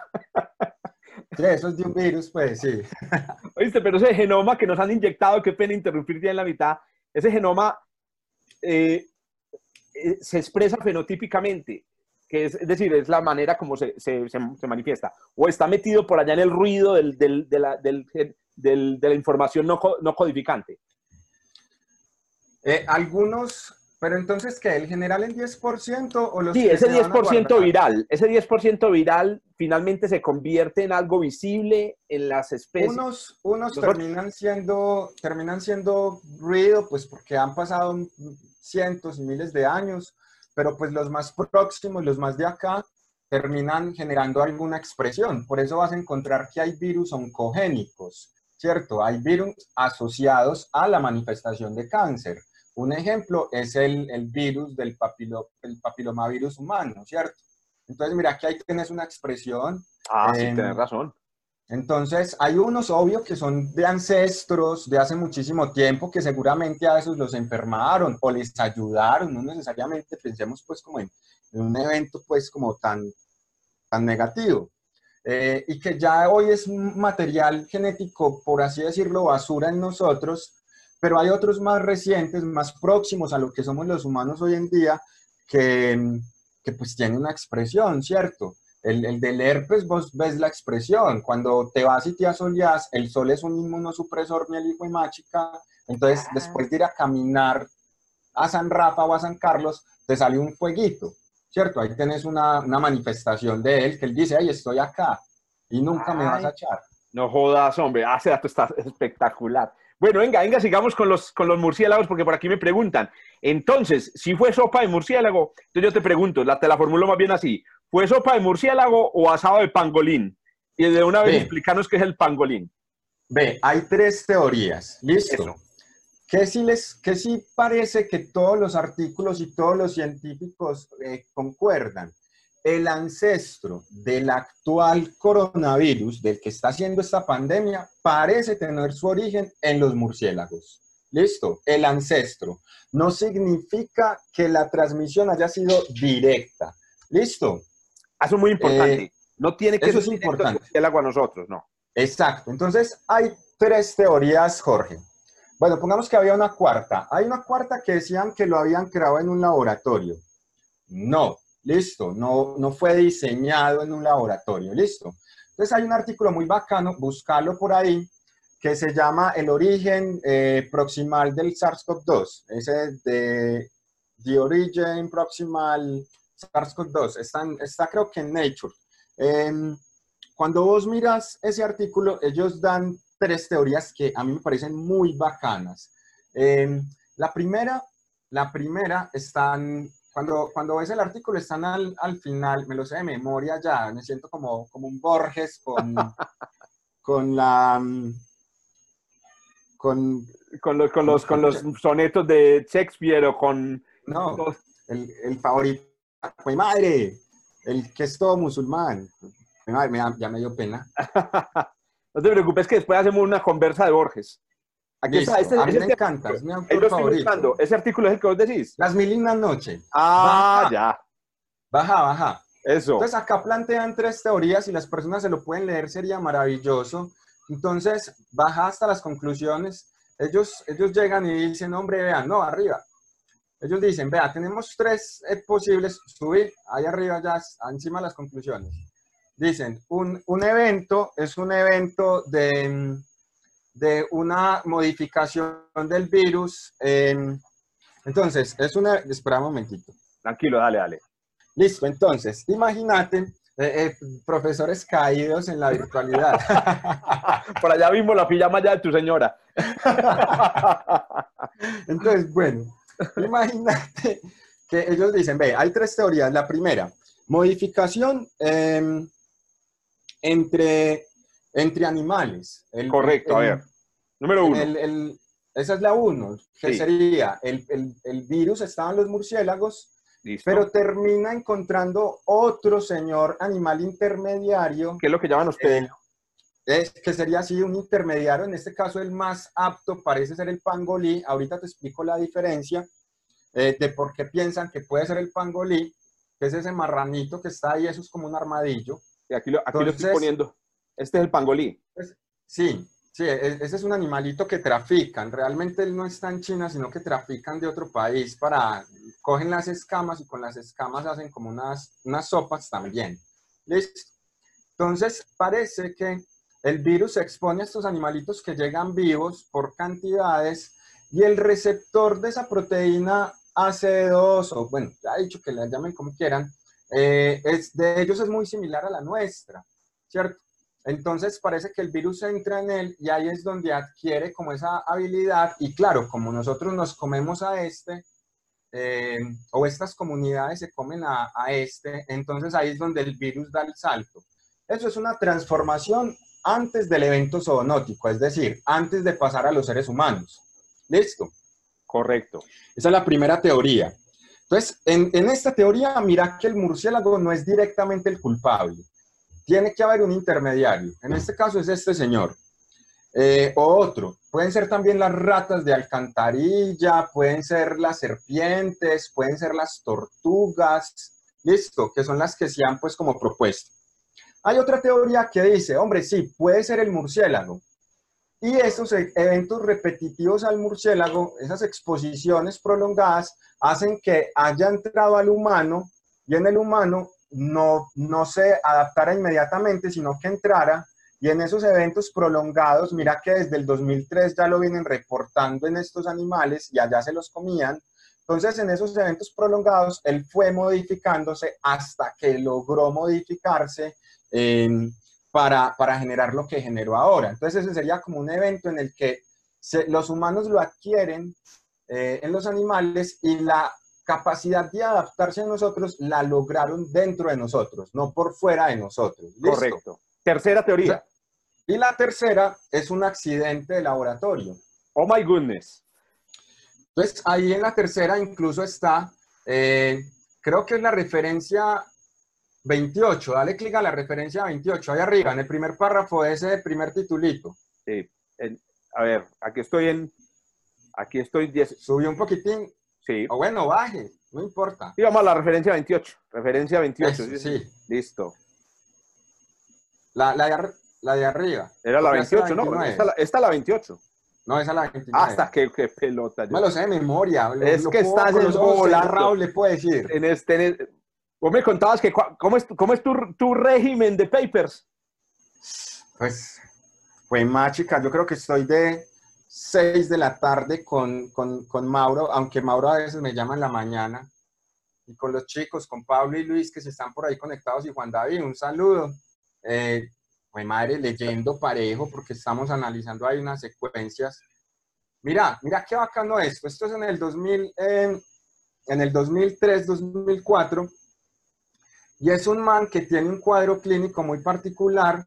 Estaba haciendo su postdoctorado en un laboratorio, creo que en Estados Unidos o Canadá, ya no recuerdo, y él estaba en un laboratorio nivel 2 y consiguió un permiso para hacer unas, unos experimentos en un laboratorio de bioseguridad nivel 3. Y el man no tenía como la experticia, no tenía como la experticia para, para, para esos laboratorios y termina contaminándose, se devuelve para su país de origen y allá desarrolla todo el cuadro clínico si hay algún médico, pues acá baja, es muy bacano, el England liberó todos los artículos de, mira, esos pulmones con fibrosis muy característicos, pues eh, el diagnóstico final es un SARS-CoV, es, es, realmente por un SARS-CoV-1, o sea, por el del 2003. Correcto. Pero eh, empiezan a hablar que realmente los animales en el laboratorio eh, tienen modificaciones que le permiten a los virus adaptarse mucho más rápido, claro, porque lo que están es buscando constantemente vacunas. Contra el coronavirus, Jorge, contra los coronavirus en general hay un interés muy particular. Como el coronavirus hace parte de los microorganismos que generan el resfriado común, te voy a dar un dato. En el año se pueden perder 210 millones de días laborales por una hijo gripa. Entonces, mira que la gripa en términos generales no es muy mortal, pero es muy catastrófica para nuestra economía. Entonces, normalmente desde hace mucho tiempo para, las para el virus de la influenza, para los rinovirus y para los coronavirus se han estado buscando vacunas, em, precisamente para que pues, no, se, no haya tanto ausentismo escolar y laboral. Entonces esos animales, esos animales de laboratorio están modificados, transgénicos para, para, para, ir probando como vacunas. En este caso, con este reporte clínico, tenés una fuga de laboratorio, es una fuga del virus eh, en un laboratorio que infectó a alguien, pues no es el mismo. Entonces, a la teoría dice más o menos que se ha fugado en ocasiones repetidas en ese personal de laboratorio por no saber portar esos elementos de bioseguridad y terminan por fuera en la comunidad. Pero eso más o menos le está dando como eh, carbón, que es otra cosa con la que me han criticado por ahí en redes a mí, dándole carbón como a, a, a los locos en Internet, que dicen que el virus en realidad fue creado, digamos, artificialmente. lo que yo te entiendo a vos es básicamente lo siguiente. Hay un esfuerzo, digamos, positivo de los laboratorios para desarrollar vacunas. Para desarrollar vacunas hay que tener copias del virus in vitro o copias de virus in vivo, en este caso en animales de laboratorio. Por ejemplo, que ratoncitos.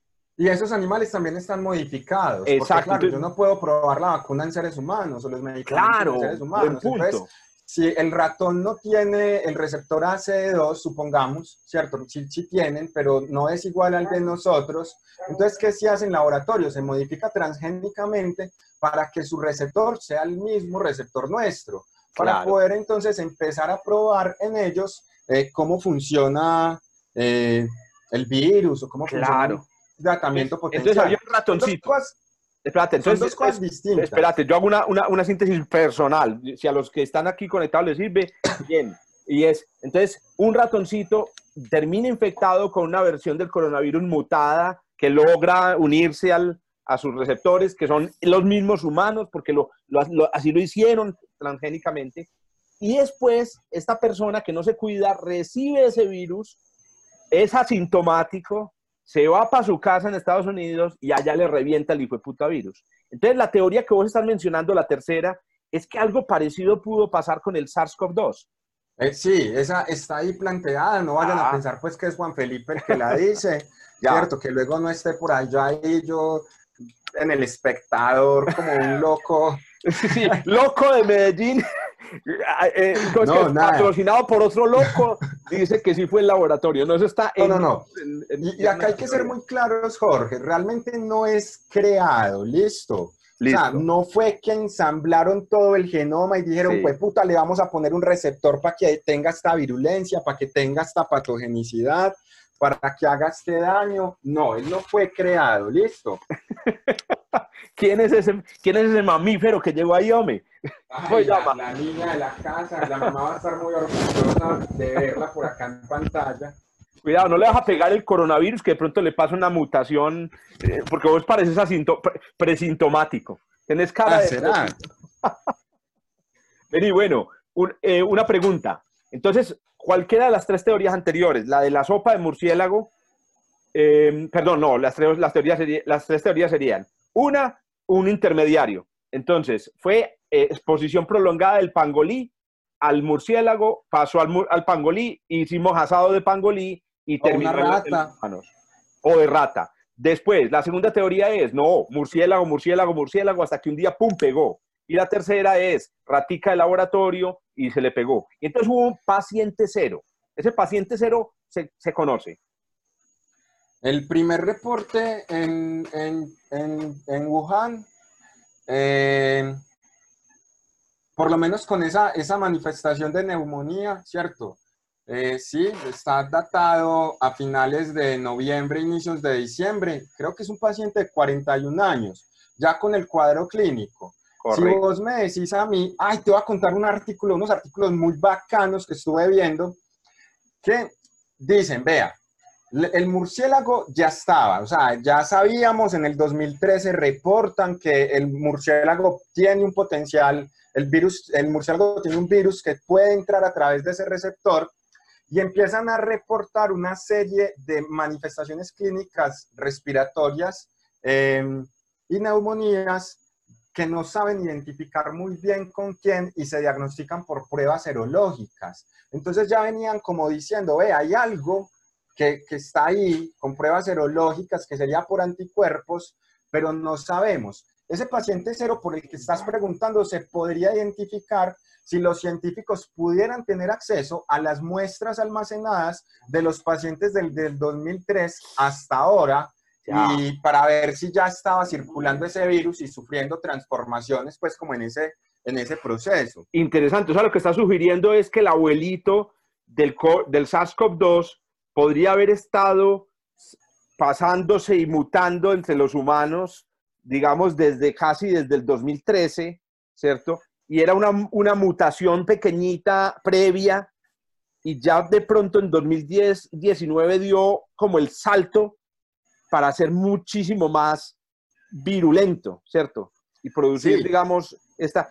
Hablemos de esa diferencia. Vos ya lo mencionaste y quiero, y yo lo has mencionado muchas veces en tus artículos y en tus, y en tus charlas. La diferencia entre patogenicidad y virulencia. E, esa es, la patogenicidad es, es, lo que pues como que nos tiene como alarmados, que es la capacidad de un agente infeccioso de propagarse como rápidamente, ¿cierto? O sea, propagarse entre muchos individuos, bien, y infectar. Y la virulencia es el daño, listo. Entonces, un microorganismo muy, muy virulento sería un microorganismo que tiene un cuadro clínico bastante eh, agresivo, por así decirlo. Entonces, entonces el SARS-CoV-2 es muy, muy patogénico y poco virulento. En, términos de números, que es lo que dijimos que no íbamos a hablar hoy en estadísticas, podríamos decir que, que sí, mira que realmente solamente el 6% de los pacientes eh, terminan en, en, un caso pues como crítico, ¿cierto? Y un 14 en grave y el, el 80% son asintomáticos eh, o, manifestaciones clínicas leves, pues, ¿cierto? Sí. Em, entonces sí, lo que pasa es que es muy poco como pasa entre tanta gente, entre tanta, tanta gente, entonces vas a tener un mayor número de personas que pueden estar dentro de ese 6%. ¿cierto? y esa, esa es cuando miras ese número, esa es una estrategia, perdóname que te interrumpa, haz de cuenta, estamos en la cafetería. Esa es una estrategia del puta virus. O sea, este malparidito tiene una, esta se hace a sí misma, entre comillas, o se selecciona, digamos, se adapta para ser patogénico. Él dice, mira, si hacemos este cambiecito, vamos a tener este, a este man o a esta tipa, la vamos a tener sanita, y así en las babitas de esta persona va pasando. Eso, eso, eso entre comillas, la selección natural del virus lo, lo va creando. Sí, mira que el ejemplo más bacano son los virus de la influenza, los que habían generado las anteriores epidemias, eh, que a vos te dicen H1N1, ¿cierto? Esa H es una proteína que se llama hemaglutinina eh, y la N es una proteína que se llama neuramidasa. Y ellos lo que hacen es tener pequeños cambios en esas proteínas que van favoreciendo eh, su, pues como su propagación, por así decirla. Eh, por eso cuando vos ves la vacuna, por ejemplo, contra el primerito, si sale nuevamente modificado, la segunda vacuna no va a servir muchísimo porque, porque él solamente reconoce esas proteínas con esas variaciones. Entonces, él, lo hace realmente. Sí, pues, correcto. bueno, venga, Vámonos de una, vámonos, em, nos vamos acercando a la parte que le gusta a la gente. La gente aquí lo único que quiere es morbo, hermano. Lo único que quiere aquí es gente, digamos, con neumonía. Entonces yo quiero saber, yo quiero que nos empeces a explicar, vos que tenés experiencia o que tenés esta relación con la gente de medicina, etcétera. Cuando yo adquiero copias del, o sea, viriones, que son lo que yo he entendido es el, la bolsita preparada para invadir, etcétera. Cuando yo quiero viriones, ¿cómo empieza la infección? O sea, cuando eso llega a mi, a mi cuerpo, ¿cómo empieza la infección? Bueno, el virus... Em, Allá está la perrita tocando la puerta. Está tocando la puerta. No, están dando unos golpes afuera. Por aquí están diciendo en el chat que es, que es alguien que está dándole, dándole al, al, pequeño. Claro, en cuarentena eso hay que... Pues más, chica, es que ese, ese es el mejor plan de cuarentena. Cuidado, cuidado que también hay transmisión sexual. Bueno, ahorita no lo explicas. Bueno, la, listo. La Virgen de Guadalupe, hermano, la Rosa de Guadalupe, yo te había dicho, yo me, yo me la veo con mi mamá y eso es disque sexo y violencia moderada. Nos van a nosotros acá a censurar. No censuran a la Yo pongo este video que no es, que no sea para niños. Bueno, entonces hablar después del momento de la entrada de las partículas. Puta, eso me, me, encanta a mí saber cómo es ese momento, a ver. Entonces, bueno, la tras, hay que empezar como por la transmisión, ¿cierto? Que ese es el, ese es el, ese es el punto de discusión de esta semana. Hemos tenido muchas semanas con, con el mismo tema, pero subtemas de discusión distintos, que eso es muy bacano. Semanas atrás estábamos hablando de cuál era el origen, ¿cierto? Luego se puso muy de moda la, la epidemiología y las estadísticas. Y esta semana está muy de moda cómo es la transmisión, ¿cierto? Si esa vaina está en el aire o no está en el aire. Eh, si se transmite por gotas grandes, gotas pequeñas o núcleos de gota o a través de aerosoles, ¿cierto? Entonces, en, el aire, en el aire, pues esa pregunta no sería como la indicada, no está en el aire. La pregunta sería si se transmite a través de, del aire, ¿cierto?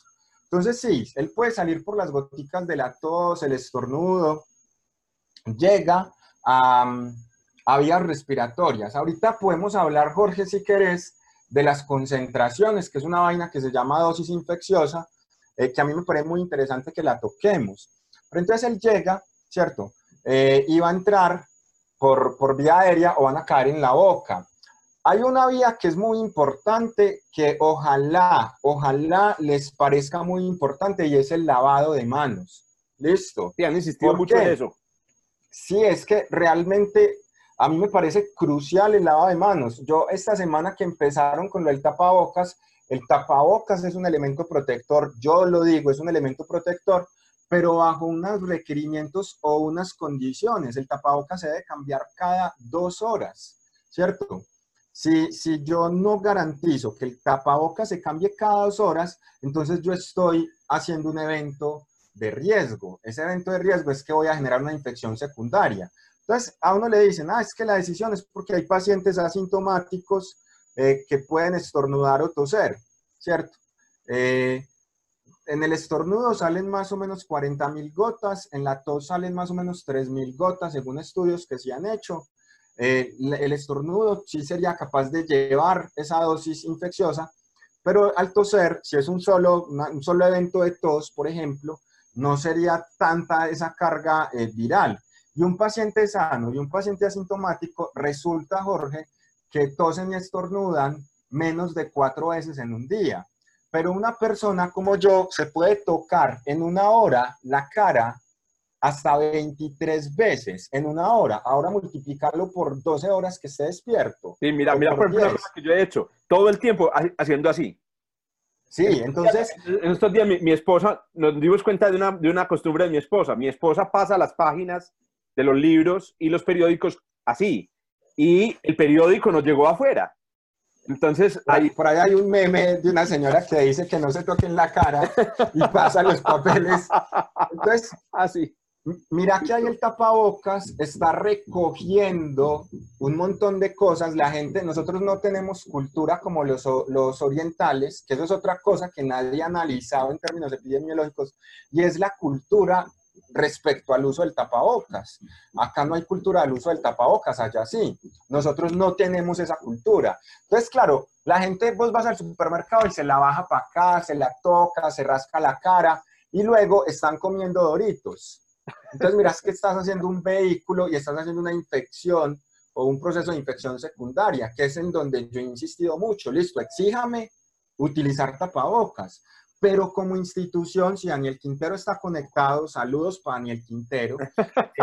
Si como institución yo voy a proponer eso, entonces también tengo que hacer unas campañas muy fuertes de educación para garantizar que las personas utilicen bien el tapabocas. Es que el uso del tapabocas no es el evento protector, es el correcto uso del tapabocas. Te voy a interrumpir.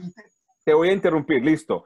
Primero porque, porque quiero decirle a todos los que están dando preguntas en, en, en, el chat, que les agradecemos. Hay preguntas muy interesantes. ¿Saben que, ¿Sabes en qué se quedaron pegados en el, en el, en el chat? Todavía en la zoonosis. Están muy preocupados por si al hervir de pronto se destruye el virus, etc. Pero tenemos una ventaja y es que está conectado Sebas Chut, que es un miembro activo muy, muy bueno del, de Ameba Sebas. Si nos están viendo, saludos y muchas gracias por ayudarnos a ir a responder preguntas directamente en el chat. Entonces también pueden hacer muchas de las preguntas y ahí están, hay gente, hay muy buena gente ahí conectada.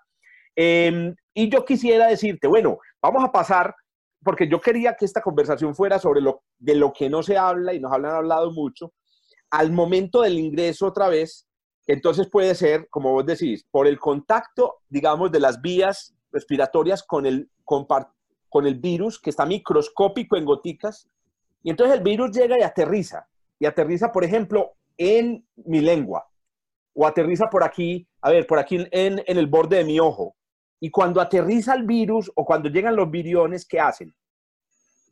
Eh, bueno, se van a unir al receptor, ¿cierto? Según la, la, cantidad. Eh, primero, hey, gracias a Sebastián, que está súper juicioso respondiendo las preguntas. Ese Sebastián.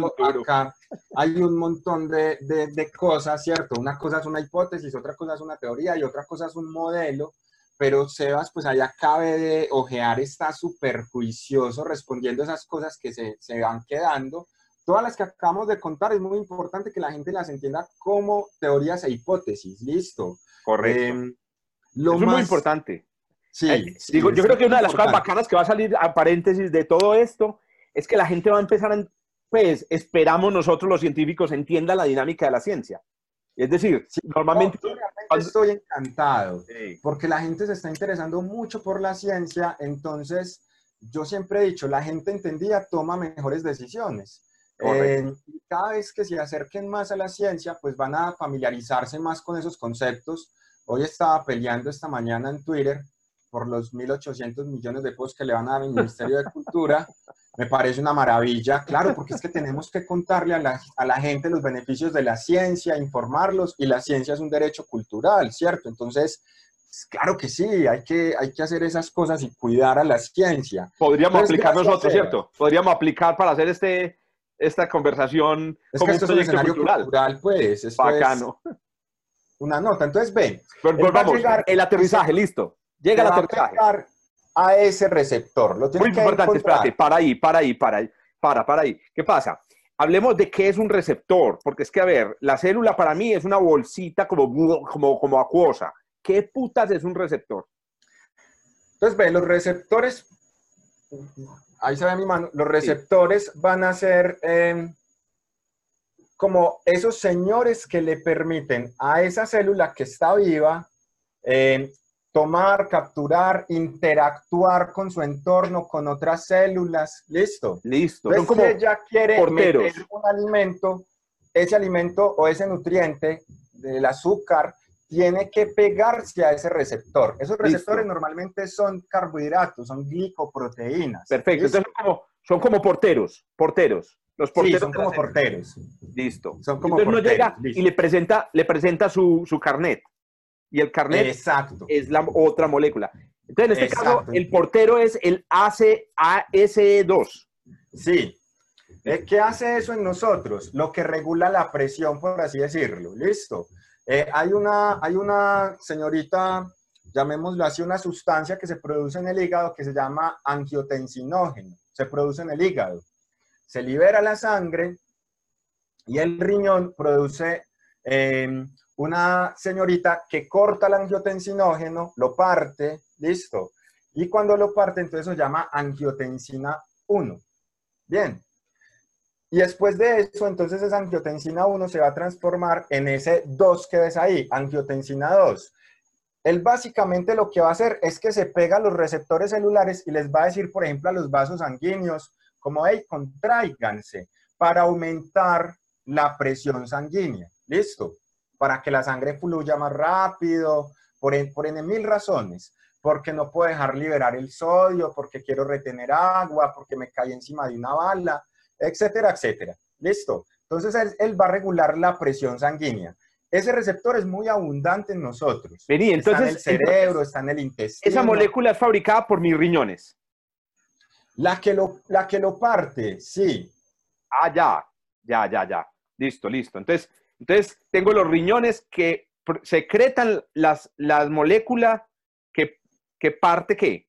El, el Entonces, mira, Imagínate, esto que yo tengo acá es un tubo, ¿listo? Sí, sí. En ese tubo tenés unas celulitas. Listo. Y ese tubo tiene la posibilidad de que esas células lo contraigan o lo dilaten. Sí. ¿Listo? Sí. cuando el mensajero llega y se para sobre ese receptor, les están diciendo, hey, parce. Ah, entiendo. Listo. Sí. Súper claro. Entonces, mira que es un mecanismo de regulación. Perfecto. Los receptores van a servir para hacer regulación. Eso lo llamamos homeostasis. Excelente. Listo. Libera agua, mete agua. Listo. Entonces, ahorita estabas ya contando de que ese ASE2 está en muchas células del organismo. Sí, incluso donde más abunda es en el colon.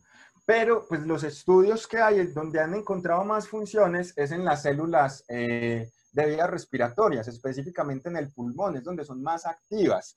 Lo que, lo que quería adelantar con que está en, cualquier, en muchas células del cuerpo es para adelantar, Jorge, que el virus puede ir a otros tejidos. Entonces, por eso vas a ver que hay gente que tiene síntomas de COVID-19 eh, con diarrea, por ejemplo. O vas a ver pacientes que se complican con encefalitis. No, no todos necesariamente se complican con la neumonía. Listo. O sea que uno le puede dar, que, le puede dar el virus en, en, el, encefalopatía. en el encéfalo. O sea, sí. en el sistema nervioso. Puede llegar hasta el sistema nervioso. Sí, porque las células tienen el, receptor, ¿cierto? Ah, güey, Pero, yo, sí he visto mucha gente por allá con ese problema. Los que parquean en, en, la franja azul. yo creo que yo creo que a Bolsonaro sí le dio, a Bolsonaro le dio coronavirus por el cerebro. seguramente. Listo, entonces tenemos el cuerpo cubierto de, esta de, de este ACE2, que es, un, es una glicoproteína en la superficie de la célula, llega el virus, ve... Mira que él está llegando por acá, claro, yo me mando las manos a la boca, que es una cosa de lávense las manos, lávense las manos, lávense las manos, por favor. A eso le han hecho mucha campaña, en eso sí eh, celebro pues como a, a, la institucionalidad, porque el radio está en todas partes, entonces a eso le celebro mucho. El tapabocas, ojalá nos enseñen cómo utilizarlo. Entonces, bueno, él ya va a descender y acá hay algo muy particular y es que hay una afinidad por, por el ácido salicílico, que está, es muy abundante en el moco. Entonces eso también va a ayudar que él migre hacia, em, hacia vías respiratorias, ¿listo?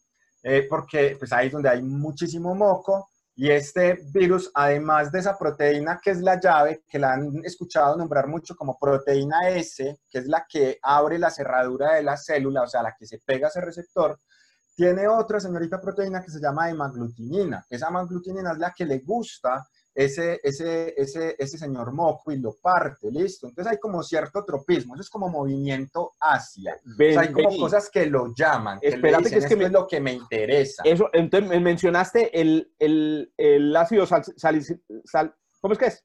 Salicílico. Salicílico, ese no es el de la, el de la aspirina. Sí, ese sería acetil ah, el otro es salicílico. Este es ácido salicílico. Ajá. Y entonces tú dices, eso está en el moco. En el moco. Bueno, entonces eh, llega el virus y el moco no es la célula. El moco está encima del tejido. Exacto, sí. El moco está encima del tejido. Y este, y esta, y este, y este, mm, esta célula, eh, perdón, este virus tiene una molécula que rompe esa sustancia rompe el moco para llegar hasta el tejido. ¿Eso es lo que estás diciendo? Sí, sí. Eso. Bueno, yo ahí te, había hecho una pregunta y quiero que me la respondas. Te la había hecho en otra conversación. Hombre, em, siempre dicen, uno de los síntomas de, que tenés COVID-2 es que tenés una tos seca, sin moco. ¿Por qué no hay moco? ¿Por qué no hay mocos y no hay esa, esa congestión tan puta de la gripa? ¿Por qué? Bueno, hay varias. Ve, cuando vos clasificas, eh, oh, Hanna estará por ahí conectada, eh, a eso se llaman infecciones respiratorias normalmente inusitadas, infecciones respiratorias agudas, de origen como que yo no sé de dónde viene mucho la cosa, y las infecciones respiratorias pueden ser altas o bajas. Los de las altas, por afinidades a receptores, incluso celulares, y por abundancia, normalmente van a ser por los rinovirus, los adenovirus y los coronavirus comunes. ¿Listo? Este señor, al tener una señorita hemaglutinina, le gusta migrar por afinidad hacia las vías respiratorias bajas. Entonces habíamos dicho que era lítico, que dañaba eh, la célula, pues en la pregunta de la compañera de ahora. Entonces hay varias cosas. Una es que eh, cuando entra a las células epiteliales, esas células epiteliales son unas células cilíndricas producen, ellas producen moco, esa es una de sus funciones. Pero como el virus está secuestrando su, su maquinaria celular, pues la producción de moco evidentemente se puede ver disminuida, pero más allá de eso, él va a llegar hasta los señores alvéolos y va a desencadenar una respuesta inflamatoria. No, espérate, no, no, no llegues todavía hasta los alvéolos porque entonces yo quiero entender lo de los mocos. Entonces, la razón por la que no se produce tanto moco, básicamente, es porque el, virus de alguna manera ataca las células que producen el moco. Esa es la razón. Sí, sí, y está utilizando su maquinaria. Listo. Bueno, pero hay es que secuestraste la panadería y cuando secuestraste la panadería, el producto de la panadería no está saliendo. Exacto, ya la receta saliendo copias del panadero ladrón. Por eso no hay moco. Entonces, exacto, esas células tienen que producir moco. Hay, hay mil mocos, pero no hablemos del moco. ¿Por qué? Estamos, antes de que lleguemos a los pulmones, que es una pregunta muy interesante, ¿por qué se produce fiebre tan alta y por tantos días cuando este virus en particular ya empieza a atacar. A ver. José, es que José, Jorge, tenés las, las foticos ahí del que te mandé al celular que eran de, que hay unas que son unas curvitas. Vamos a mirar. Vamos a mirar, lo voy a, las voy a buscar, pero entonces sí, contame, a ver. Claro, seguí, digamos, si podés explicándonos y ya, te y ya las voy a montar, las curvitas. Vea, entonces, básicamente la respuesta inmunológica, Jorge, el aumento de la temperatura es a causa de nosotros. Te lo voy a explicar con una hojita de papel. ¿Qué es lo que sucede? Mi sistema inmune detecta que hay un agente extraño. ¿Listo? Ese agente extraño utiliza unas proteínas que haga de cuenta que son esta hoja de papel para irse replicando y sacar millones de copias. Y el sistema inmunológico dice, yo no puedo dejar que él saque millones de copias, no puedo dejarlo sacar millones de copias. Listo. Una manera de inhibirlo para que saque millones de copias es dañar estas proteínas. ¿Cómo lo daño? Elevo la temperatura. Al elevar la temperatura es como si vos te fueras o yo me fuera con mi esposa para, para Cartagena o vos con la tuya y está haciendo mucho calor y ella está encima de vos. Vos le decís, no, ya, ya, pues de lejitos, mantener una distancia de un metro. Entonces, vos que sos físico sabes cuál es ese efecto sobre las señoritas moléculas. ¿Qué va a pasar con la proteína? Este es el tamaño y el, pliegue ideal para que la proteína del virus vaya copiando más partículas virales, por así decirlo. ¿Listo? ¿Qué va a suceder? Cuando se eleva la temperatura, lo que conforma, las moléculas que forman eso, pues se van a distanciar. Entonces, si ves que se termina dañando ese punto, de unión y ya ahí no se va a unir para hacer esa copia. Entonces, que se eleve la temperatura lo está induciendo mi sistema inmune para dañar por desnaturalización o, degradación las proteínas que pueden ayudar en la replicación del virus. Pero entonces eso, implica una cosa. Eso implica una cosa. Cuando el virus ya está atacando mi sistema, digamos, mi, mi tejido, el tejido, digamos, de la garganta o de la, digamos, tráquea o de la, digamos, sí, las vías respiratorias superiores, eh, es porque, eh, digamos, ya el sistema inmune lo detectó, y, perdón, y me da fiebre, es porque ya el sistema inmune lo detectó. Pero entonces la pregunta es, ¿pero no se supone que el sistema inmune no lo detecte y que nosotros no somos inmunes a esa huevonada y por eso es que nos enfermamos? No, no, a ver, hay que diferenciar dos momentos del sistema inmune. Listo, hay que diferenciar dos momentos del sistema inmune. Voy a tener una inmunidad inespecífica y voy a tener una inmunidad específica. Listo. La inmunidad inespecífica es la fiebre, el pelo, la piel, que son barreras que no saben que está llegando, pero no lo dejan pasar. Listo. Y hay unas células de ese sistema inmune que funcionan como policías, por así decirlo, y ellos no saben eh, quién es el que está haciendo el daño. Entonces, imagínate que en tu edificio se mete un ladrón y llaman a esa policía que no sabe, que no sabe quién es el agente eh, infeccioso. Entonces, ¿qué va a suceder? Como él no sabe quién es el agente infeccioso, él dice, hombre, qué pena, a mí me dijeron que acá hay alguien que hace daño. Los tengo que matar a todos, tumba tu edificio, entonces daña todo el edificio cuando solamente se había metido a un solo apartamento. Eso se llama inmunidad inespecífica. Esa inmunidad inespecífica es que cuando el virus entró, las células que está invadiendo realmente están respondiendo y están pidiendo una llamada de auxilio. Esa llamada de auxilio es, hey, vení, ayúdame. Y esa forma de ayudarme es matar, matar, matar, matarnos, así nos tengamos que morir todos. Entonces eso hace mucho daño. Por eso cuando vos ves la historia de los médicos, se fibrosa el pulmón. Entiendo. Listo. Entonces la respuesta... Espera, hay mucho ruido. No, no, en este momento no hay ruido. De, de parte tuya, no. Listo. Listo, entonces la, la, la, respuesta de la fiebre es una respuesta inespecífica, listo, pero entonces eh, eso no logra acabar con el virus siempre. El virus sigue reproduciéndose. Eh, ¿Cómo termina llegando el virus, cierto? Finalmente hasta los pulmones que están, pues para un virus, weón, que mide unos nanómetros, los pulmones están en la puta mierda. O sea, ¿cómo llegan hasta allá? Vi que colocaste las, las imagencitas. Ah, Jorge. sí, ya, ya, mismo voy a compartirlas, listo. Ya, la, ya, la, ya las voy a compartir para Compartí que que hay una muy interesante, te voy a decir listo. por WhatsApp cuál. Esta, vos la tenés ahí. Esa que te acaba de mandar al WhatsApp es la listo. que necesitamos. A ver, ¿qué, qué, cuál, ¿cuál quieres que pongamos? Listo, esta. Esa. Listo.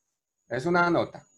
Esa nos la compartió una profesora, creo que ella es del grupo de inmunovirología, ahorita que estaban en la, en la, en la charla de la UDA también. Sí. Ella trabaja con VIH y nos hizo una exposición muy bacana también. Y esa se la robé a ella. Aunque también está así en los dibujitos de arriba, creo que en inmunología de habas. Pero bueno, no importa. Ven, vas a ver acá un montón de rayitas y todos van a ver un montón de rayitas. La primera rayita, que es la amarilla, señalala ahí Jorge, es una molécula que se llama citoquina. Listo, es un esta interferón. De esta de aquí. Entonces imagínate que cuando el virus entra, que es la rayita roja, cuando el virus entra, todavía no lo conocen, pero es como que esa molécula hace de cuenta que es la que llama a la policía. ¿Listo? Listo. Entonces ella se eleva y llaman a una policía que es la rayita azul. Esa rayita azul se llama natural killers, incluso es asesino natural. ¿Cuál es la azul? Cuando ¿Esta, esta azul de aquí o la morada? Esta de aquí. La morada, la morada. Eso, eso. Listo. Entonces esa es una policía inespecífica, se llama natural killer, asesino natural. ¿Qué está sucediendo, Jorge? Vos ves que los virus están aumentando en concentración, al igual que los natural killer. ¿Qué está pasando ahí? El natural killer es esa, esa policía inespecífica que mata toda la cuadra, o sea, daña el tejido. Listo. Es unas por otras. ¿Qué es lo que se tiene de esperanza? Que después de que, em, después de la respuesta de la policía inespecífica, logren con las células y los virus, entre comillas, los virus muertos o los virus destruidos, se presenten las características o algo característico del virus a la policía específica. Esa policía específica son los verdes y quien produce los azules. ¿Listo? Eso sería la inmunidad de memoria. Eso es lo que a nosotros nos interesa realmente. Entonces se esperaría, esto es lo que se esperaría. Estás viendo que la inmunidad inespecífica hace mucho daño, demasiado daño. Entonces, ¿qué es lo que se espera y lo que sucede en un paciente que se termina aliviando?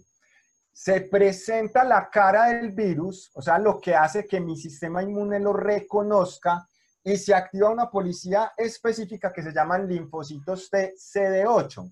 Y ellos ya van y matan directamente al virus o directamente a las células que están infectadas con el virus. Ya no matan toda la cuadra. O sea que ese daño se ve reducido. ¿Listo? Listo. Vamos hasta acá. Sí, hasta ahí vamos bien, pero yo, eso, yo quería, yo, yo creo que vos estás hablando ya de la respuesta a largo plazo, porque ahí está en días, ¿cierto? Ya van 12 días inclusive. sí, eso es lo que debería de suceder. Sí, yo, yo, que, yo tenía, entonces, el mecanismo que acabas de mencionar es fantástico, yo no lo conocía, yo no soy, pues, digamos, médico y apenas aquí estoy conociendo como que nota la, la complejidad del sistema inmune, pero entonces yo quería entender eh, cómo llegaba, eh, digamos, a los pulmones y, y el, el virus. O sea, y por qué en algunas personas no pasa, por ejemplo, de la garganta. Algunas personas que dicen que no logran desarrollar eh, síntomas severos, básicamente tienen el dolor de garganta, fiebre, algún malestar por unos días y después se les quita. ¿Por qué no les, yo- No, no les Jorge, llega pero pulmones? realmente sí podría pasar. Pues a lo mejor supongamos que a mí ya me dio yo soy inmunocompetente, a lo mejor de tanto tragar babas acá,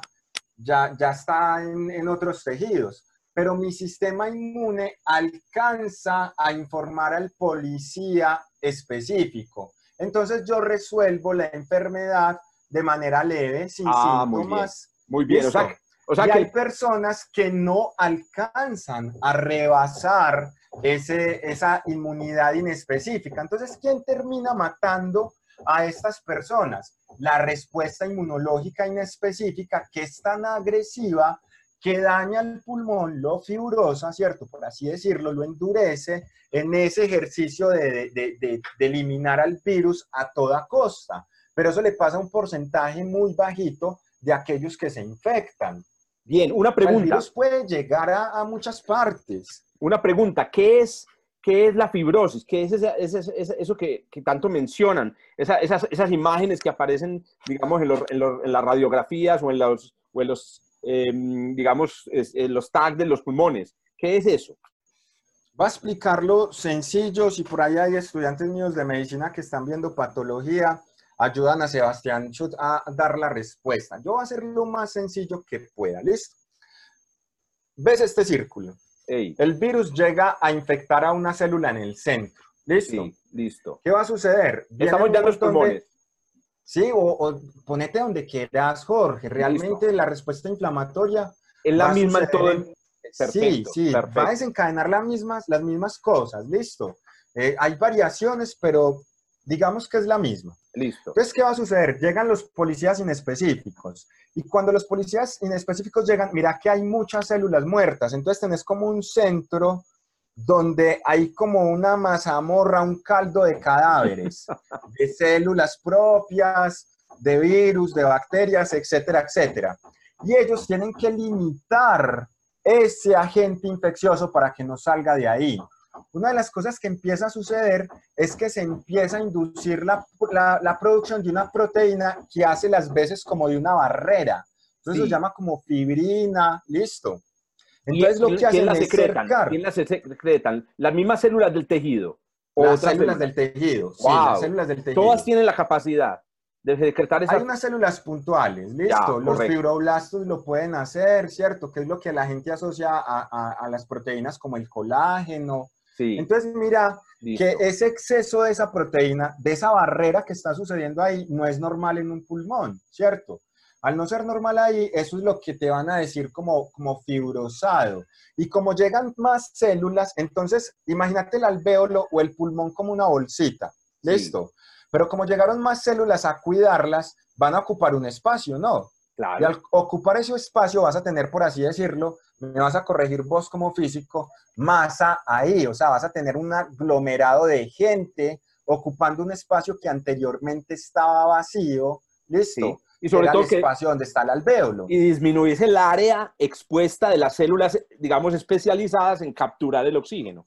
Es tener menos área para capturar oxígeno. exacto. Ahí hay dos tipos de células que se llaman neumocitos tipo 1 y neumocitos tipo 2. Esas células claramente se van a ver afectadas y ese paciente se va a decir que se está ahogando, listo.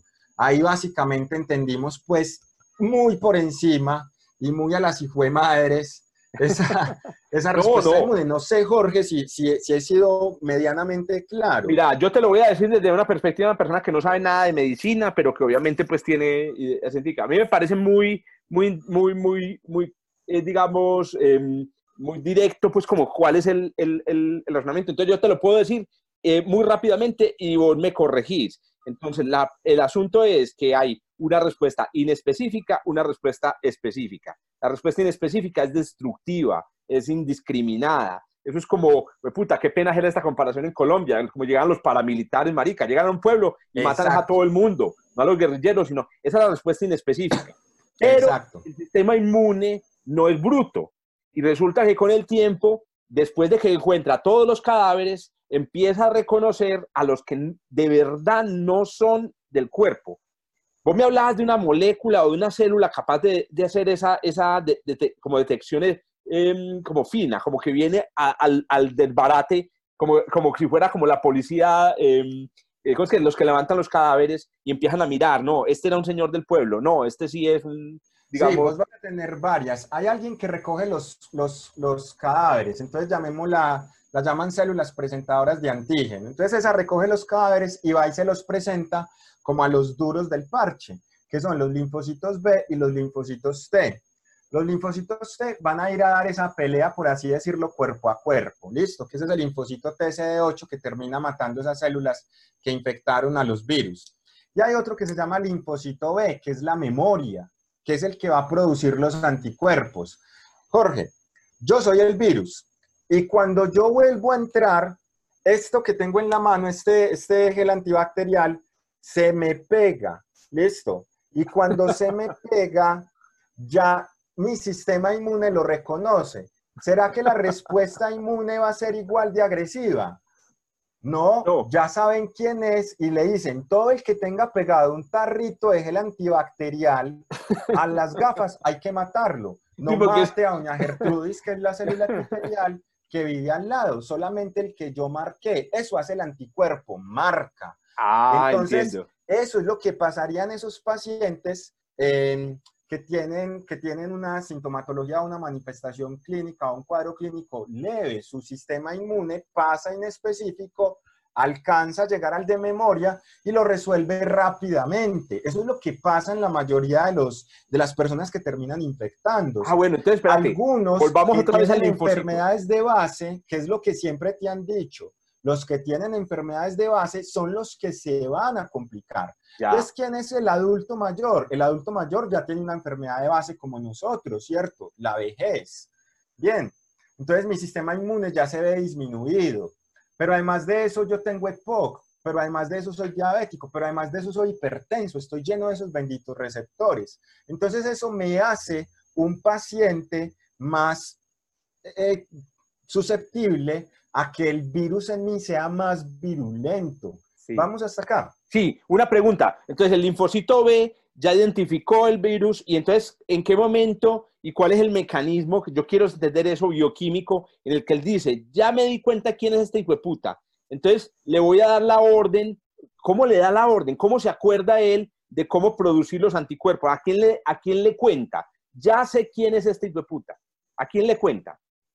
Entonces, mira, la inmunidad, me voy a, vamos a, vos te viste Corazón Valiente. Sí, sí, sí, claro. ¿Qué?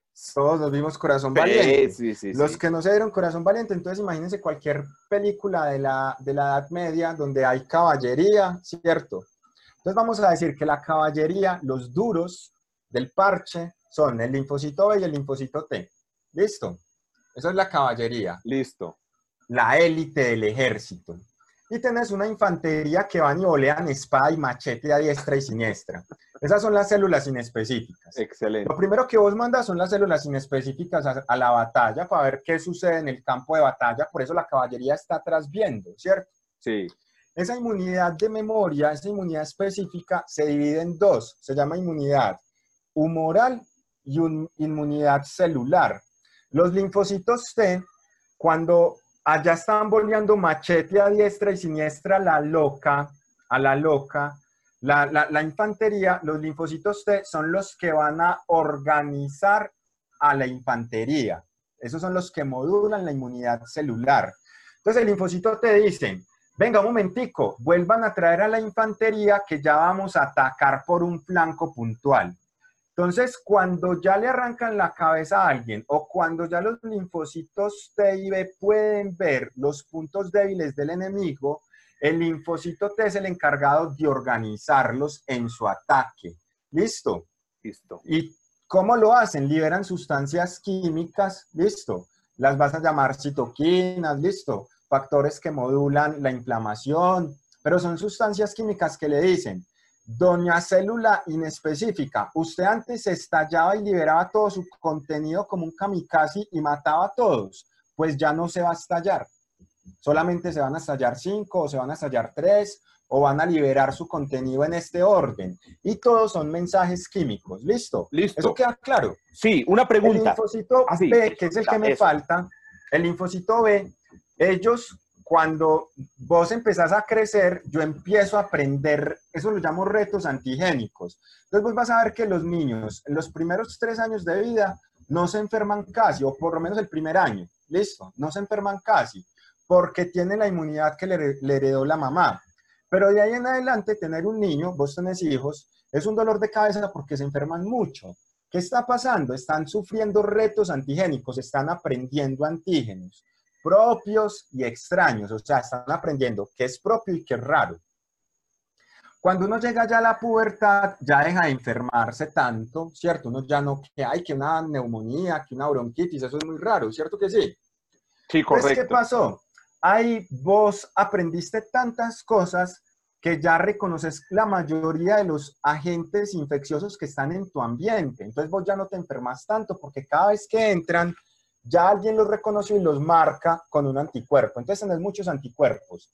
Esas células de defensa, los linfocitos B y los linfocitos T, viven en tus ganglios. Esas bolas que se te inflaman en el cuello, en la ingle, en las axilas. Entonces, cuando hay una presentación, lo primero que vos vas a ver es que se inflaman los ganglios. Listo. Ahí es donde se da esa presentación. Entiendo. Todos los linfocitos B llegan vírgenes. Son vírgenes, maduros pero vírgenes. Hay gente madura pero virgen, ¿cierto? Entonces, ¿Qué hacen? Cada linfocito B que se hizo, le dicen, usted está maduro, o sea, usted puede ir a pelear, pero usted está virgen, es decir, no le hemos fijado un enemigo. Entonces vamos a inventar una historia, Jorge. Hay 100 linfocitos B dentro de vos. Como hay 100 linfocitos B dentro de vos, cada uno se puede aprender a un enemigo. Correcto. ¿La cogiste? Sí. Entonces, cuando entra un enemigo donde vos, supongamos vos sos un linfocito B, y Andrés Ruiz, el del Parque Explora, es ese enemigo. Jorge Zuluaga, que era virgen, se divide en dos, por así decirlo. Uno se va a volver célula de memoria, entonces se queda guardadito en el ganglio para cuando Andrés Ruiz vuelva a entrar, él salga, se divida en dos y vayan a matar a Andrés Ruiz. Correcto. Y el otro se llama célula efectora. Entonces Jorge Zuluaga se divide en dos el Jorge Zuluaga, enemigo de Andrés Ruiz, solamente puedes tener un enemigo, por así decirlo, ya le pusimos nombre, Andrés. Entonces, el Jorge Zuluaga se divide en dos y uno se queda de memoria, ya para toda la vida. Cuando Andrés vuelva a entrar, lo vamos a matar muy rápido. Por eso a vos te dicen que las enfermedades infecciosas cuando repiten no dan tan duro. La vamos cogiendo. Sí. Y el el Jorge Zuluaga 2, el que se dividió, el eso, de memoria, la otra, la otra se queda guardado el otro, lo llamas linfocito B como detector, se llama célula plasmática. Y él se dedica a producir anticuerpos, cosas específicas que interactúan solamente con la cara de Andrés Ruiz. Dos Andrés Ruizes no hay en el mundo. ¿Cierto? Entonces, vos te especializas en hacer un molde que encaja específicamente en la cara de Andrés Ruiz. Listo. Eso permite que se reconozca más rápido el agente infeccioso. Y al reconocerse más rápido, entonces la inmunidad adaptativa de memoria hace una respuesta inmunológica, por así decirlo, más controlada y más regulada. Ya no dependo de la fiebre, ¿cierto? Sí, ya sí, se puede sí. modular la temperatura corporal. Aquí, aquí hay Ya dos no preguntas. células boleando machete como locas. Si la, si la cogimos. Así, Entonces, ¿quién le dice? espérate, espérate. Hay, un- hay, hay dos preguntas aquí interesantes pues primero quiero aclarar una cosa. Obviamente, toda la, dinámica, toda la, digamos, la, información o la- las cosas específicas sobre el sistema inmune son súper complejas. O sea, lo que nos está explicando eh, eh, Juancho, yo lo entiendo así, Juan Felipe, es una cosa que no vamos a entender en una primera explicación. Las analogías son muy bacanas, etcétera, y no se pueden entender en una, en una primera explicación. Entonces, primero eso, hay que, hay que entender eso. Pero si vamos más o menos cogiendo la idea de por dónde va surgiendo la inmunidad, que ese era el siguiente paso. Aquí hay dos preguntas. Una de Daniela. ¿Se podrían aumentar de alguna manera las inmunoglobulinas en el cuerpo humano o es algo que está de- predeterminado por herencia? Antes Bien, de responder a esa pregunta, yo quiero que nos, porque yo, he- yo he escuchado el tema de las inmunoglobulinas. ¿Qué putas es una inmunoglobulina, huevón? Una proteína, Jorge. También ¿Pa es qué? una proteína. ¿Pero eso para qué es?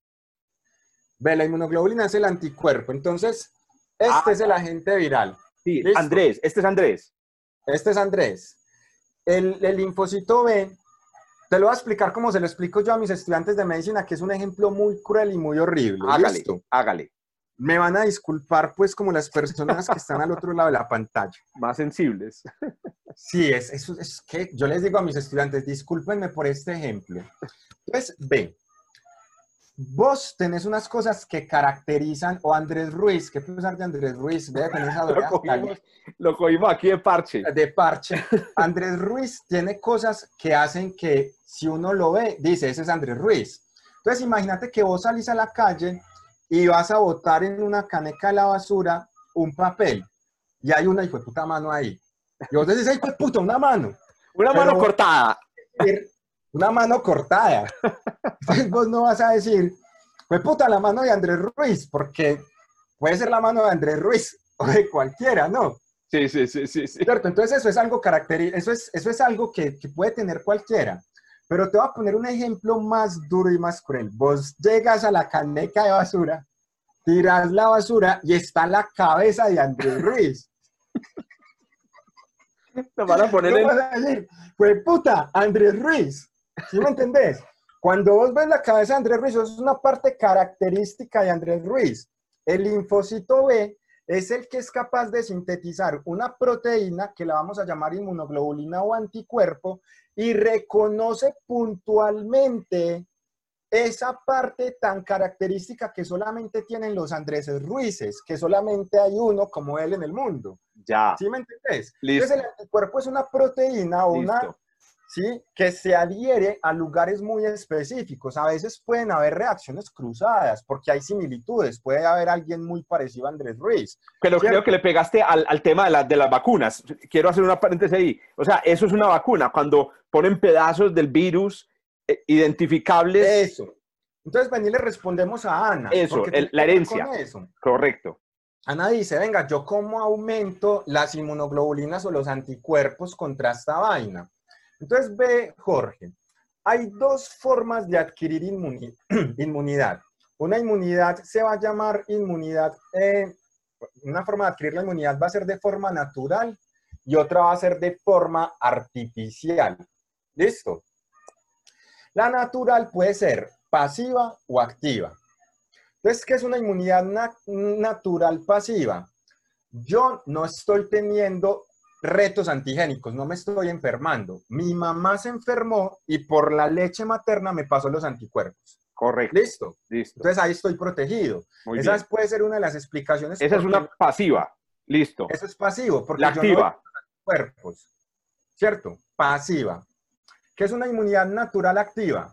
Me enfermé o tengo reto antigénico, me como unos boliquesos donde viene la bacteria o el virus. O me da el coronavirus. Me da o me coronavirus. da el coronavirus. ¿cierto? Si viene en muy poquita concentración, que esa es una, una forma, o atenuar virus, que esa es una forma de vacunas, debilitar el virus, quitarle sus partes más agresivas y meterlo para que el sistema inmune le dé una, una, una cascada. Listo. Esos son vacunas que llaman atenuadas. O colocan solamente la... Ya Andrés, Andrés Ruiz está muerto, tiran la cabeza. Entonces, cuando le tiran la cabeza al sistema inmune, esa es una manera. Pero entonces, antes de... La activa, la activa, eh, la natural activa es, me enfermé o tengo el reto frente a la gente que me enferma. Eso es una forma de adquirir inmunidad, entonces suben los anticuerpos. ¿Listo? La artificial, Jorge, es las vacunas. ¿Listo? Hay muchos tipos de vacunas, pero vamos a resumir en una. Esas vacunas pueden ser pasivas. Entonces, ¿qué es pasivo? En este momento, Jorge, una de las cosas que han probado es a toda la gente que se ha aliviado de coronavirus, muchos se han vuelto donadores, por así decirlo, de su sangre. Correcto. Lo he Para escuchado por coger ahí. sus anticuerpos Ah, y ya. mirar si eso funciona en Ah. otros pacientes que están enfermos. Ah, o sea, podría ser una, vac- una vacuna pasiva. ¿Ves? Exacto, y esa sería pasivo, artificial porque la hicieron como en un laboratorio, o sea, cogieron la sangre de esos pacientes y empezaron a quitar eh, los anticuerpos y seleccionaron los anticuerpos puntuales, pues, que atacaban el coronavirus a ver qué pasaba, ¿cierto? Esa puede ser una potencial vacuna. Vamos Perfecto. hasta acá. Sí, sí, sí, vamos hasta acá. La herencia. La- Hablemos de la, la herencia, que era la pregunta de Daniela. Pero es que la herencia es que mi sistema inmune siempre está preparado para producir anticuerpos. Lo que necesito son retos. Entiendo. O sea, que uno no puede tener Entonces, inmunoglobulinas por, digamos, herencia. Normalmente los que se van a heredar es esa herencia vertical, los que te pasa tu mamá. Exacto. Pero eso se acaba. Eso, Listo. perfecto. Eso Perfecto, se bueno. acaba. Venga, venga, que hay otra pregunta por aquí que nos hace eh, Alejandro Soto. Estoy tratando de recoger las preguntas, me disculpan todos si no he podido recogerlas todas, pero es que hay una conversación muy activa en el, en el chat. Incluso traté de controlarla porque entonces no, no estábamos recogiendo las preguntas que la gente quiere hacerle a Juan Gato, que es nuestro invitado, ¿correcto? Otro preguntaba, Alejandro Soto, ¿esa información para reconocer el virus no quedaría en la sangre de un paciente sano? ese paciente no podría transmitir esa inmunidad mediante la sangre a un paciente que no enfrenta el virus.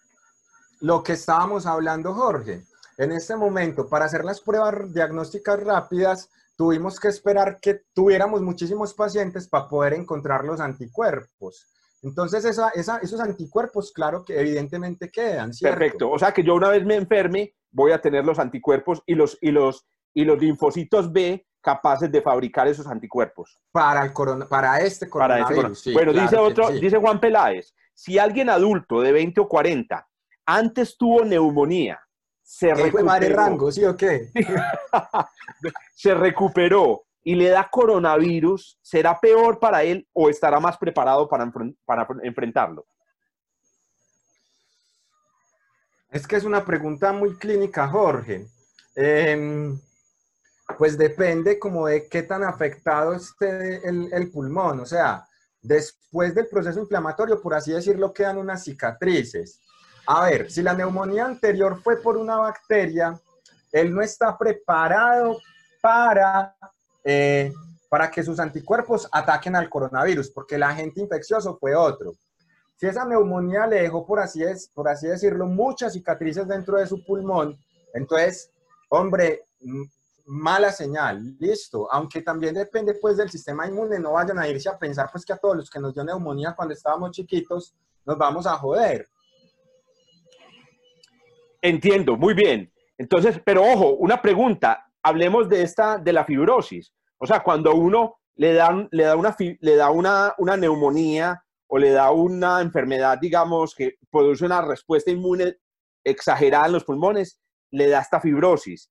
Y es, la pregunta es, ¿esta, ¿esta fibrosis no le queda a uno en los pulmones? Porque yo sí he leído que al que, al que llega a un estado muy avanzado de la enfermedad, se le puede quedar reducida su capacidad, digamos, eh, Sí, sí, sí, sí. La respuesta es sí, claro, hace de cuenta, hubo tanto daño en ese tejido, dañaron tanto la cuadra que, que el tejido se termina dañando. Entonces se forman como cicatrices, por así decirlo.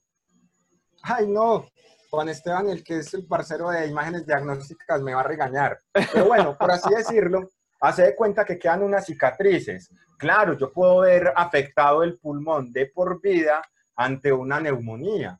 Correcto. Bueno, pasemos a otras cosas interesantes y ya vamos pues como en, una vía como de salida de esta conversación. Yo les recuerdo a todos los que están participando que esta es una llamada que estoy haciéndole a Juan Gato para resolver mis inquietudes que ustedes chuzaron en Twitter y por lo tanto tiene esta estructura tan poco convencional y es que a veces cojo eh, preguntas pero no las puedo coger todas. Por aquí pregunta Juan David, Juan David Moreno, hola Juancho, Eh, pregunta, quisiera saber la opinión de Juan Gato sobre el MMS o dióxido de cloro que promociona Andreas Kalker, no sé quién es ese, como supuesta cura contra el coronavirus.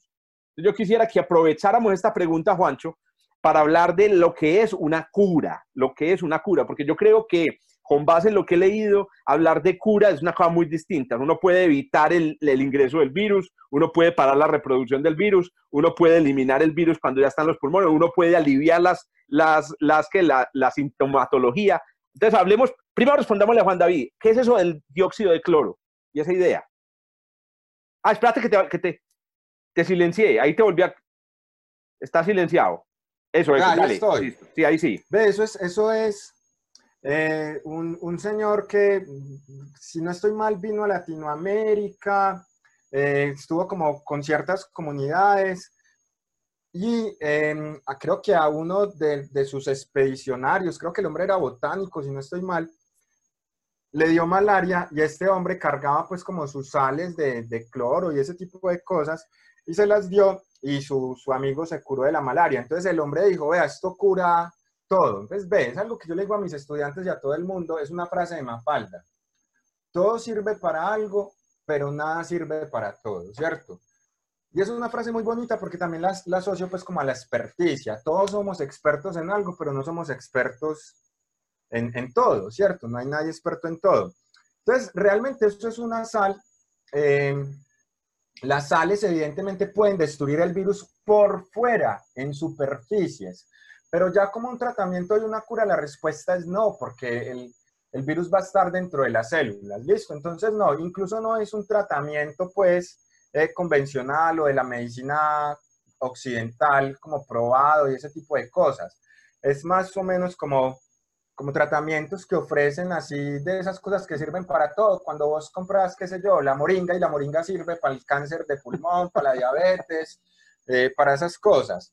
Entonces, en este caso, no, incluso, no, no, no funciona. Pues, no funciona. como tomar límpido. Listo, entonces, a ver, venga, vamos a empezar con el primer, el primer tipo de remedios. ¿Existe una barrera química contra el virus? Esta cloriquina, ¿cómo es que la cloriquina? El, ah, no, pero ojo. Eh, Listo, bien, bien, bien. Entonces hay que diferenciar cosas. Unas cosas van a ser, por ejemplo, desinfectantes, o sustancias que permiten eliminar los virus de las superficies. O sea, antes de que llegue. una superficie. Eso, antes, de, que, llegue a nosotros. Listo, primera medida. Jorge, lo mejor, o sea, yo creo que estamos frente a una pandemia por una razón muy puntual y es la forma en la que consumimos. Hombre, agua y jabón para superficies corporales, lávense las manos. Que ayer tuve que salir al cajero, carguen alcohol antiséptico, listo, el de farmacia, que eso es etílico no cualquier alcohol sirve. Al 70%. Ese es como el donde es muy bueno, pues, contra las bacterias y los virus. Para limpiarse después de tocar el cajero, porque ayer yo fui a un cajero y todos eran con tapabocas y guantes. ah, o es como Harry Potter y la piedra que me da cuando los veo con guantes en la calle. Entonces, bueno, listo, primera barrera. esas barreras que pueden ser la, de superficies corporales, agua y jabón. ¿Cuál jabón? Corre cualquiera. Cualquiera. En la casa para las superficies, porque el virus dura mucho en superficies, el límpido, el agua y el jabón, el amonio cuaternario o los alcoholes. Lo barato, no se pongan a comprar cosas caras que ya les están vendiendo por Instagram y huevonadas, que dices que tiene bactericidas, virucidas y un montón de carajadas. Jorge, eso eh, se los voy a enseñar a preparar. Cojan un tarro de Coca-Cola de un litro, échenle un litro de agua y cuatro cucharadas de límpido. Ahí le pueden colocar la etiqueta y vendérselos a todos los de la cuadra si lo que quieren es hacer el negocio. Por favor, este, video no, este video no pretende crear ideas de negocios. Ay, Jorge, pero es que están estafando a la gente y me da como una tristeza. Saltemos a la segunda barrera. El otro, lo que se llaman tratamientos, listo. O sea, que yo pueda inhibir o tener un tratamiento antiviral. Ah, no, espérate, antes de ese, espérate, antes de ese. Quiero saber si tomar agua, hacer gárgaras con sal y todas las huevonadas pueden hacerle algo a las partículas de virus. No, no, no, porque el virus toma rutas distintas. Entonces, claro, usted empieza a hacer gárgaras, el virus entra y se mete dentro de una célula allá qué va a ser esa bendita sal, ¿cierto? O sea, está ya dentro de, el virus ya está dentro, replicándose, pasando incluso, induciendo apoptosis, o sea, encogiendo la bendita célula y a veces no pasando, pudiendo pasar como por canales, ¿cierto? Eso está como por entender, pero, pero el virus no está allá afuera, listo, él no está allá afuera, él se mete inmediatamente a las células. Entonces eso de, del agua caliente, gárgaras de bicarbonato. Esas huevonadas no sirven. Después de que usted está infectado, el virus está adentro. ¿Listo?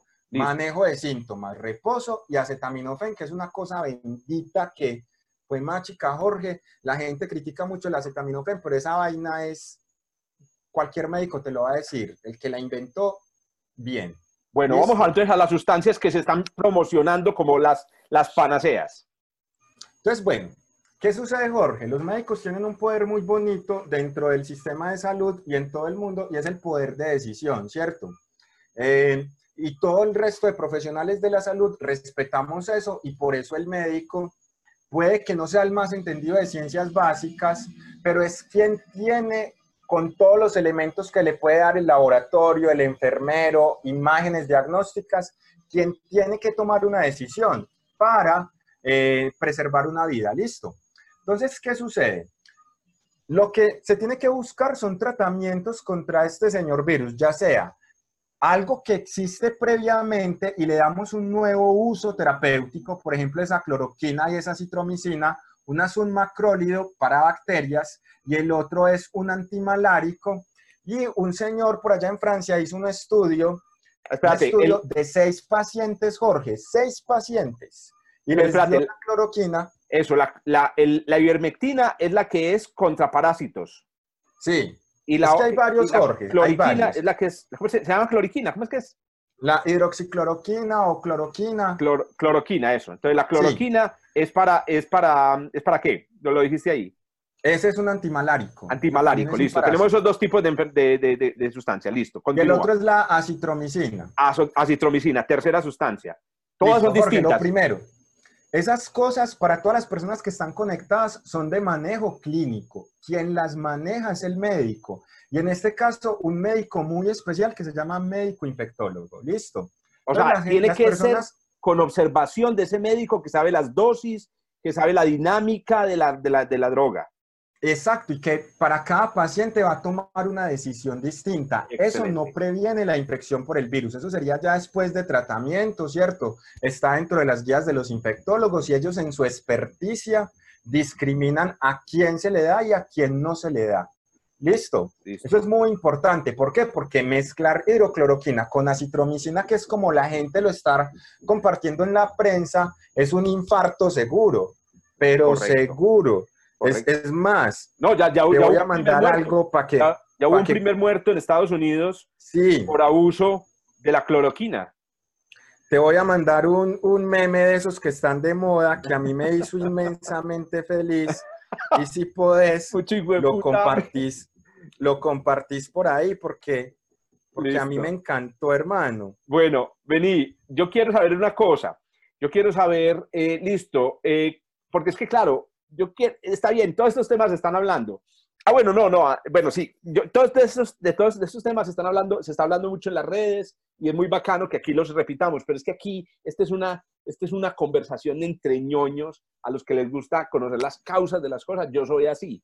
Eh, por ejemplo, hablemos de la eh, ivermectina. ¿Cómo es que ivermexitina? Ivermectina. Ese es un estudio muy bacano, el de la hidrocloroquina. A personalmente, personalmente a mí, a pesar de que acá la están implementando y ahorita me estaban contando que hay una discusión, la cosa más horrible entre químicos farmacéuticos y médicos en Twitter. Estoy acá esperando terminar para irme a meter en esa calentura.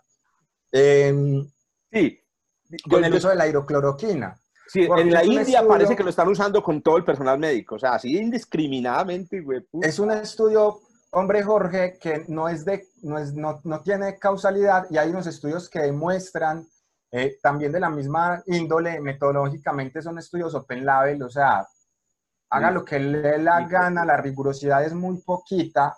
Pero si criticaron a la ministra de Ciencia por su ganoderma, pues acá hay que caerles con toda la rigurosidad, hermano, porque esos estudios no tienen rigurosidad. Listo. Es una experiencia más bien empírica y pragmática de los médicos en un ejercicio frente a una pandemia desesperado tratando de buscar nuevos usos terapéuticos de medicamentos preexistentes que pueden generar ciertos riesgos, pero que el médico en su experticia puede manejar en un ambiente hospitalario. Entonces eso tiene que quedar extremadamente claro, no se pongan a tomar cosas en la casa. La ivermectina es muy especial. Yo, imagínate, que yo tengo aquí, yo tengo aquí en mi casa, ivermectina en la casa. Porque se la, se la di a mi hija para los piojos. En algún momento sí, es que, piojitos. Es, es que espérate y veréis, ven yo hago una cosa bueno, y yo lo que quiero, como, como te decía Juancho, yo sé que me está escuchando. Ah, no, ¿verdad que tiene, que tiene audífonos? Veo por aquí muchos conectados en el, en el chat, les agradezco mucho. Mira, mi... Que sigan aquí conectados. Yo sé que algunos seguramente. Espérate, espérate, Juancho. Yo sé que algunos eh, ya se salieron desesperados porque es una conversación muy desordenada. Esa era la idea de una conversación. Eh, estoy tratando de coger lo que más pueda, digamos, de las preguntas. Discúlpeme si no las cojo todas. Mostranos, pues, mostranos a ver tus... Ve, mira, estoy, estoy cargado de, de, ivermectina. Le estaba diciendo en estos días a, a unos amigos.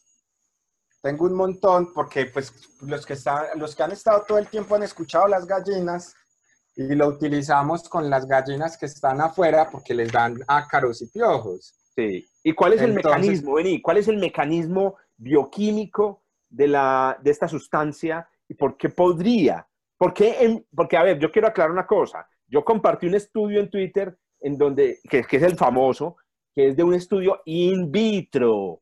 Es In una nota de estudio. Sí, a mí me pareció muy interesante y en y, e in vitro redujo por un factor de 5000 la reproducción del, eh, del virus. Eso ya es muy significativo, pero algunos me criticaban, no diga eso, que todo el mundo va a empezar a tomarse antipiojos en la casa, ¿cierto? No. Imagínate que después de ese estudio, que eso fue como antier, al otro día, yo hablaba con los amigos químicos farmacéuticos y al otro día se había agotado en las farmacias la ivermectina.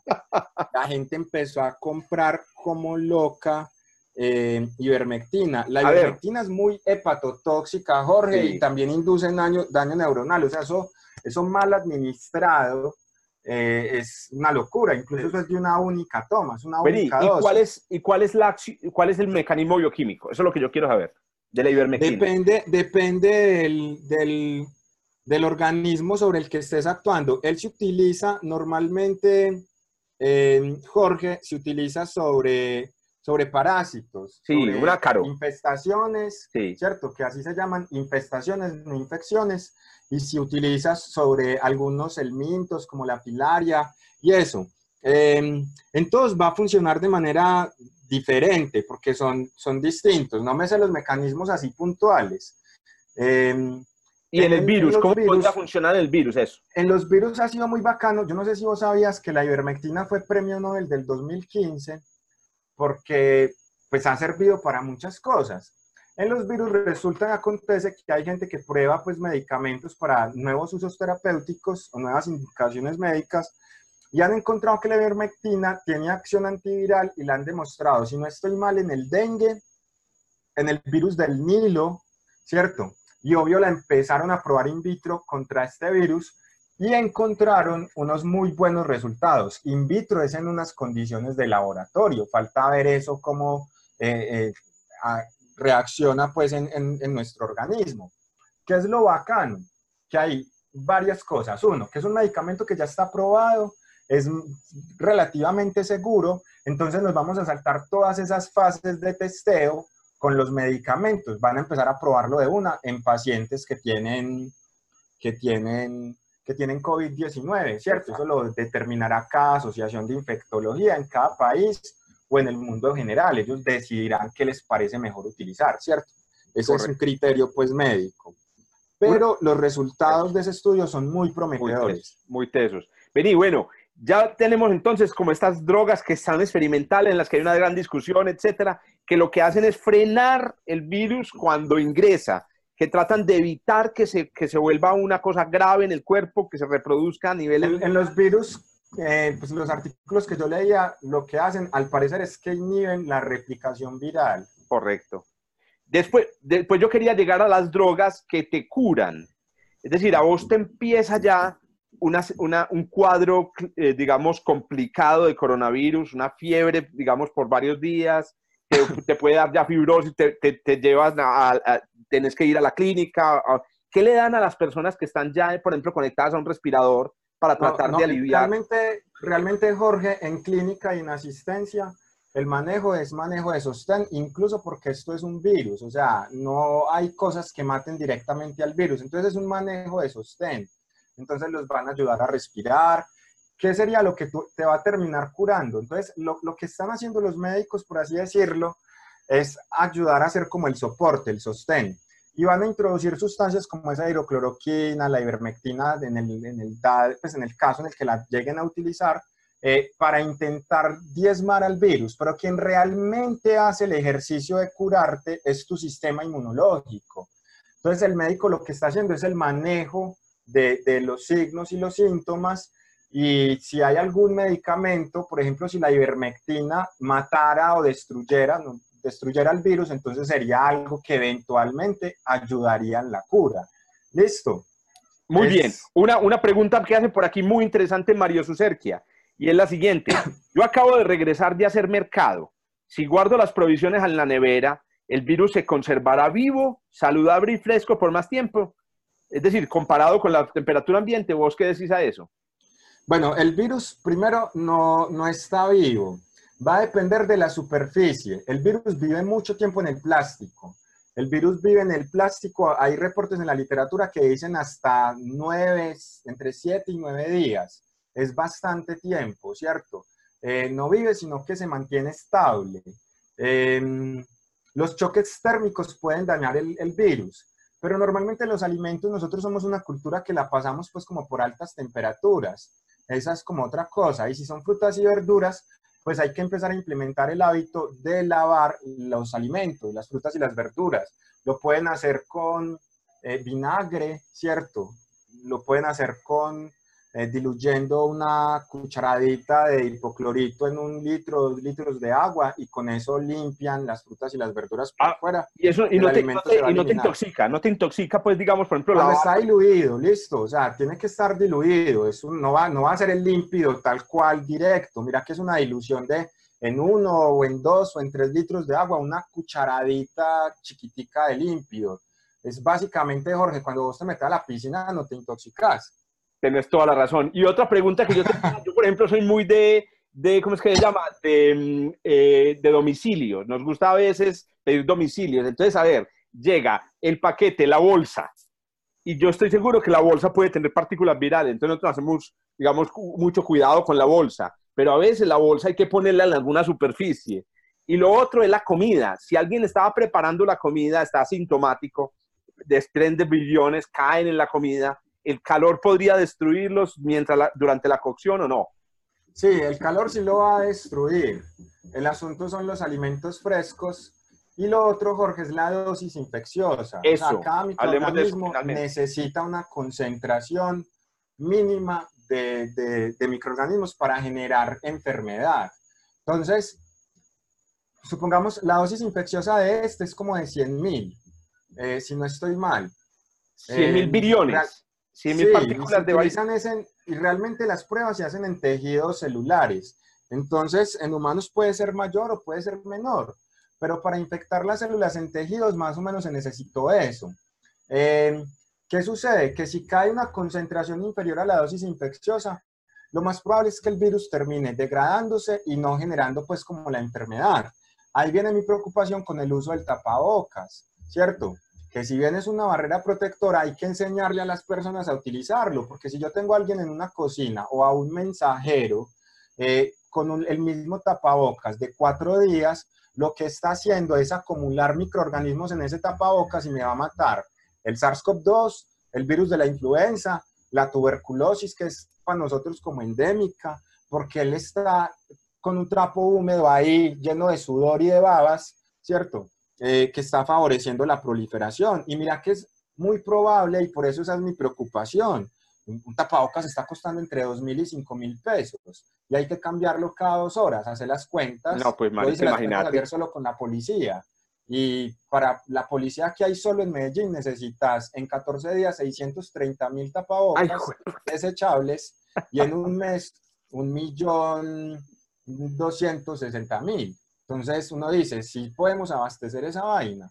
Y lo otro es tocarse la cara, Jorge. Mira que la gente te entrega la comida y te había dicho, el paciente asintomático tose menos de cuatro veces al día, pero, pero una persona con un tapabocas, ¿cuántas veces se va a tocar la cara? Porque no tenemos cultura del tapabocas, no nos enseñaron a utilizar un tapabocas. Y mira que los, la CDC y los, las aso- asociaciones de infectología dijeron, puede ser riesgoso. Ahora dijeron, no, sí, utilicémoslo, pero con unas indicaciones. ¿Qué tanto hemos promovido esas indicaciones? Ese es el miedo. Correcto. Que tocar el tapabocas es hacer el vehículo para que el virus llegue a tu comida. Excelente, Juancho, maravilloso, hermano. Yo pues he estado encantado, no sé los que, los que nos están chuzando la conversación. Para mí conversar con vos siempre será un placer, porque eh, además conversar muy sabroso y sabes de muchas cosas. Eh, por aquí había una, persona que me insiste repetidamente en la pregunta de por qué, por qué el virus sobrevive, no vive casi tiempo en el cobre. ¿Qué tiene el cobre, Juancho, con los microorganismos o con estas partículas biológicas como tan especial? Porque yo también he sabido que el cobre lo utilizan en las, en las, ¿qué? En las tuberías precisamente por lo mismo, eh, los aires acondicionados usan cobre. ¿Por qué el cobre es es, tan, eh, eh, digamos, activo con los microorganismos? Jorge, ven. Vamos a hablar de los microorganismos en general, así puntual, y luego el, este virus. A ver, las bacterias están vivas, entonces las bacterias necesitan ambientes muy húmedos. El trapo de la cocina con el que la mamá le limpia a uno la cara cuando está chiquito, esa vaina está llena de bacterias. O la gente que lava el vaso y luego, luego hacen esto. ¿Has visto? A Lavan el vaso y lo voltean. Ah, sí, claro. No hiciste nada, porque el pollo o el mesón está húmedo y las bacterias se van a adherir, ¿cierto? Sí, señor. Pues las bacterias necesitan humedad. Una bacteria en un ambiente hostil, por ejemplo el acero, por ejemplo el periódico, mira que son medios que tienen muy poquita agua, terminan muriéndose o terminan inactivándose. Los virus normalmente, pues ya habíamos dicho, no están vivos. Entonces, si hay agua, no hay agua, pues les importa un carajo porque ellos no tienen que mantener un equilibrio con su medio. Entonces, cada virus es muy especial y a cada virus hay que hacerle un estudio de cuánto tiempo sobrevive por fuera de una célula. Este, por ejemplo, sobrevive en una superficie donde las bacterias no les gusta estar.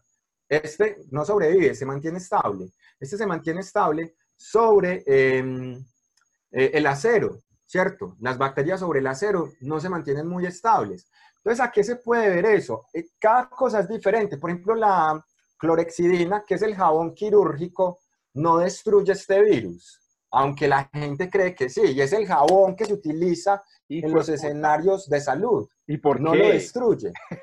Eh, la envoltura del virus lo mantiene estable, lo protege a eso. Este virus se degrada con el jabón normal y con el... Todavía no hay estudio, solamente vi un estudio que hacía medio ese estudio, que es un estudio que es, sobre la envoltura, la estructura supramolecular del virus, pero esos estudios que permitan hacer esa interacción para ver dónde encaja el cobre, si está inhibiendo una enzima o si está rompiendo por cargas la envoltura, todavía no se han hecho. Jorge, este virus lo conocimos como tal, con todas sus características en diciembre, ¿cierto? Y nos hemos preocupado mucho por el componente clínico. Ya ahora falta mirar cómo ese cobre ¿Qué está inhibiendo? Si, no sé, inhibe a una señorita de sus enzimas de replicación o si tal vez por las cargas termina rompiendo la envoltura, ¿cierto? Em, no sé puntualmente. No se entiende muy bien, listo. Vení, hay, hay, una pregunta por aquí insistente que hace eh, uno de los participantes que se llama Gol del Poderoso, el participante, que eh, yo creo que pregunta un tema de actualidad, o sea, del momento. Y entonces vamos a aprovechar. Eh, digamos que la última pregunta y es de epidemiología. La ah, pregunta es, vos, vos, Juan Gato, con tu conocimiento, digamos, del tema, eh, digamos, eh, médico, microbiológico, bioquímico, farmacológico, em, ¿qué opinas de esta estrategia del gobierno de la, digamos, cuarentena inteligente? Vos, eh, ¿qué sí, en general, ¿qué opinas vos de esa cuarentena inteligente? Ve, es que acá hay muchas cosas en juego, Jorge. Este asunto se ha vuelto muy político. La salud, yo no, la salud después de esto, la OMS se la va a tener que repensar en, en términos de, de, de, un derecho público y es que lo tiene que ser. Entonces, acá hay algo bien particular. Esto ha tocado todo. Nos ha tocado la cabeza, pero también ha tocado mucho la economía, ¿cierto? Entonces, Hombre, nosotros no somos, aunque a nosotros nos ha ido muy bien, o sea, como nosotros lo hemos manejado, yo le digo a la gente en sus caras, si vieron que no somos Italia, España, Estados Unidos, lo estamos haciendo mejor, por así decirlo, pues. La gente ha estado ¿Vos opinas eso? ¿Vos opinas eso? Es decir, realmente sí lo estamos haciendo mejor en Colombia se han tomado las medidas para que la cosa no, para que la cosa funcione. Y aquí yo siempre he dicho, acá no hay un héroe, es cierto, en una pandemia no hay un héroe, acá todo el mundo es un héroe, o sea, no es como los médicos. Un médico no salva una vida, Jorge, acá nos está salvando la vida que tenemos agua potable, ¿cierto? Que tenemos un gobierno y una institucionalidad que dijo a la gente que tiene, que tiene los servicios cortados, se los vamos a volver a reactivar. Eh, Hoy hay muchas poblaciones vulnerables que hacen que estemos en riesgo porque hay población carcelaria, porque hay barrios sin agua potable, ¿cierto? Em, pero en términos generales, yo veo un esfuerzo del gobierno, sobre todo de los gobiernos locales más que el gobierno nacional, pero el gobierno nacional se ha ido adaptando y se ha ido asesorando muy bien. Eh, yo llamé a la Virgen del Chichiquirá, Claudia López. Entonces, esa Virgen del Chichiquirá, pues se ha asesorado bien y, y las medidas que se han tomado han sido muy buenas. Y la gente en general ha estado juiciosa. Ve, Jorge, hay dos maneras de solucionar, tres maneras que podrían solucionar esto que eventualmente estos tratamientos que están saliendo sirvan y, se puedan volcar sobre los pacientes. Lo otro son las medidas preventivas que son las mejores, lavarnos las manos, ¿cierto? El uso correcto del tapabocas, el aislamiento, eso hace que el virus no pueda saltar entre personas. Este aislamiento ha sido muy bueno. Pero de aquí en adelante, entonces, también necesitamos garantizar, Jorge, algo que es que mientras llega una vacuna podamos alcanzar algo que se llama efecto rebaño. Entonces hemos hablado durante todo este rato, Jorge, que el 80% de las personas pasan impecable por la enfermedad, ¿cierto? Desarrollan inmunidad. Sí, eso quedó claro, ¿cierto? Sí, sí, claro. Entonces, ¿qué es un efecto rebaño, Jorge? Tenés una población de 100 individuos y lograste que 80 ya tengan anticuerpos contra el virus. Entonces, mira que ahí estás haciendo un efecto rebaño, es un efecto protector para los susceptibles. ¿Qué significa eso? Que aquellos pacientes que no tienen inmunidad, que son 20, cuando están dentro de esos 100, si ves que está diluida la posibilidad de, de, de, contagiarse. Claro, claro. Entonces, eso se llama efecto rebaño, que es una cuarentena inteligente, hombre, para tratar de volver a la economía, entre comillas, normal. Después de esto, todos los presidentes dicen que la vida no va a ser igual y yo espero que no lo sea, que la gente deje de consumir como consume, tengan los hijos que quieran, pero sean más responsables consumiendo, ya no hagan 10 viajes al año a, Europa, hagan uno cada dos años, pero viajen aquí a Guatapé, que también es muy bonito, ¿cierto? Entonces, es un asunto de responsabilidad con el medio ambiente, pero entonces, ¿qué pasa? Esa cuarentena inteligente, que puede ser cíclica, dice, los susceptibles se quedan en casa, y los fuertecitos van a ir saliendo paulatina, paulatinamente. Sí, una de las preocupaciones, Jorge, es no colapsar el sistema de salud. Entonces, si los fuertecitos se me van a, van a tener un cuadro clínico leve, significa que van a adquirir inmunidad y me van a ayudar a hacer el efecto rebaño. Supongamos que esos fuertecitos, Juan es un debilucho, pero lo mandaron a trabajar y se enfermó y se complicó. El sistema de salud está en este momento bien entrenado y preparado para recibir a un caso de COVID-19 en un Juancito, pero a un Juancito, o sea, a un yo. Listo. Pero no está preparado que salgamos como locos con enfermedades de base a recibir 10.000 de, de guarapazo, ¿cierto? Entonces podría ser una buena medida siempre y cuando hagan ese asunto cíclico. Nos rotan, nos guardan. Yo pensaría que las universidades y los colegios sigan dejándolos en cuarentena en la casa, ¿cierto? porque es un número muy grande de la población que puede seguir aprendiendo desde la casa, mira todo lo que aprendimos hoy, eh, y que puede seguir haciendo su actividad desde la casa. Hay otras que sí tienen que salir y la economía se va a reactivar, pero podría ser una buena medida, pues, porque mantener eh, esta cuarentena full encerrados y que nos pongan una K-47 en la cara, pienso que no es la vida, como está en Perú. Juancho, hermano, con ustedes se puede sostener esta conversación por unas ocho horas, em, pero hay que almorzar. Yo quiero empezar por agradecerte, weón, que, me, que me hayas contestado la llamada. A los que nos chuzaron también les agradezco que, hayan estado ahí, digamos, sosteniéndose en, la llamada.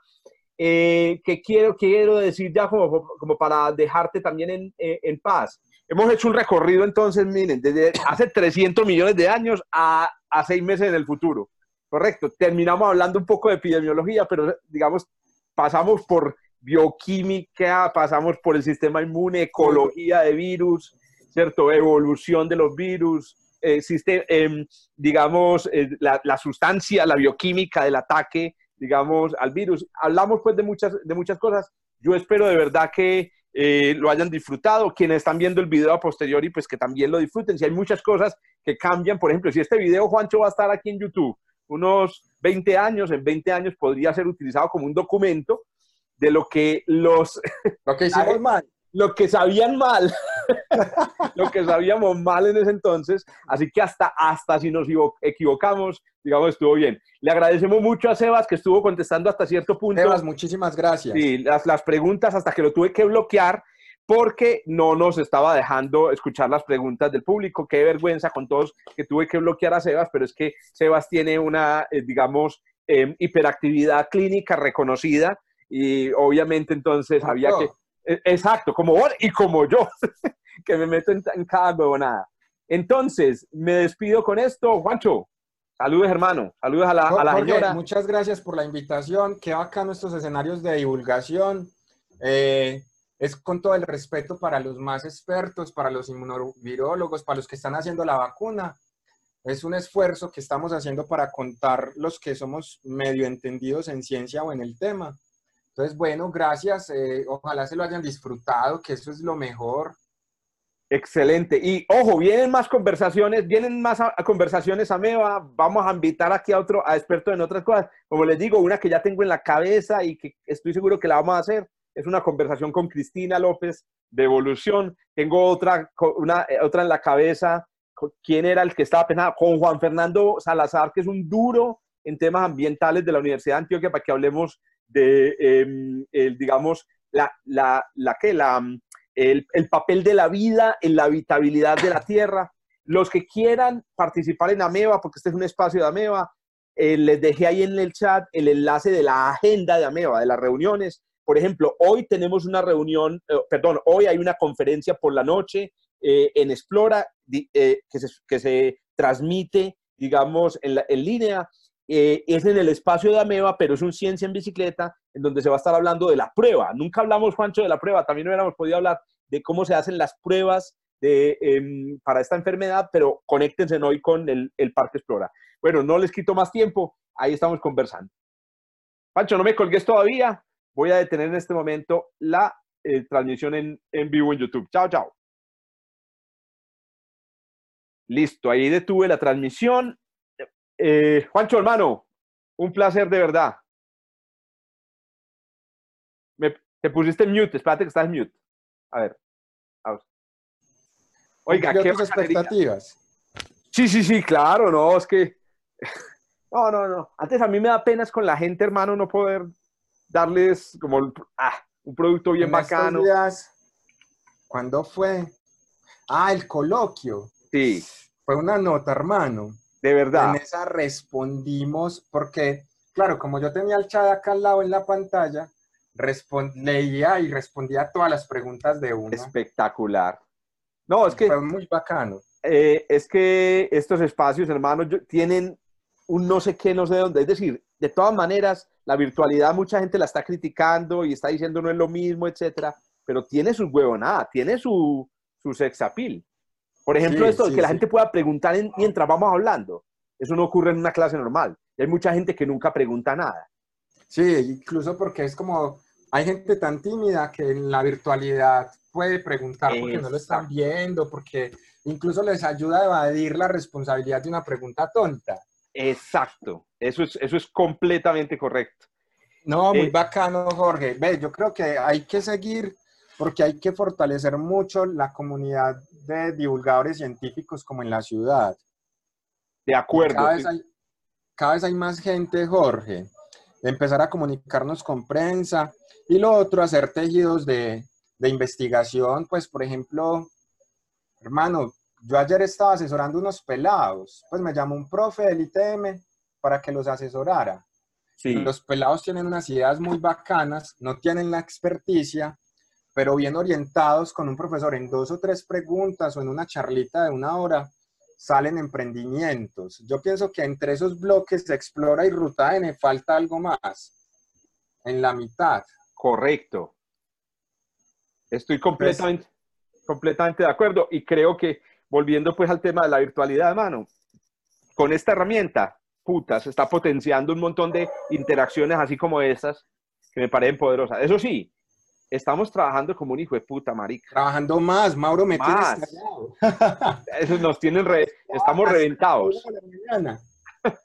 Mire, huevón, ¿usted cuando trabajaba un lunes día de, un, un lunes, un, un lunes de Semana Santa, huevón? ¿Cuándo le ponía usted a No, hablar de bioquímica? Come mierda. pero ¿sabes qué, Jorge? La sincronicidad también yo pienso que nos va a quitar mucha carga laboral al, al tiempo. Es decir, claro, como el contenido virtual no lo teníamos, en este momento estamos dele que dele. Sí, Pero yo toda la creo razón. que en un año, cuando ya todo ese contenido virtual esté, vos vas a decir, ve, este video cumple para el requisito que tengo, entonces lo, pueden, lo, lo puedes volver a utilizar. Tienes Y hay unos que vas a ir actualizando con más suavidad. Entonces yo creo que, que a futuro puede bajar ese, esa carga de estrés. O sea, estamos metiendo, estamos creando en este momento más contenido que un hijo de puta para soportar la educación del futuro. Buenísimo. Bueno, Macho, Una nota. nos hablamos pues. Hágale pues, Jorge. Nos vemos que en, la- en el WhatsApp. a conversar pues más. Listo. Bueno, saludos por allá a la señora, a la, a la tatacoa. Hágale pues. Chao, pues. Esto fue Amebas Conversan, una invitación de Ameba Medellín, presentado por Jorge Zuluaga, editado por Joshua Giraldo.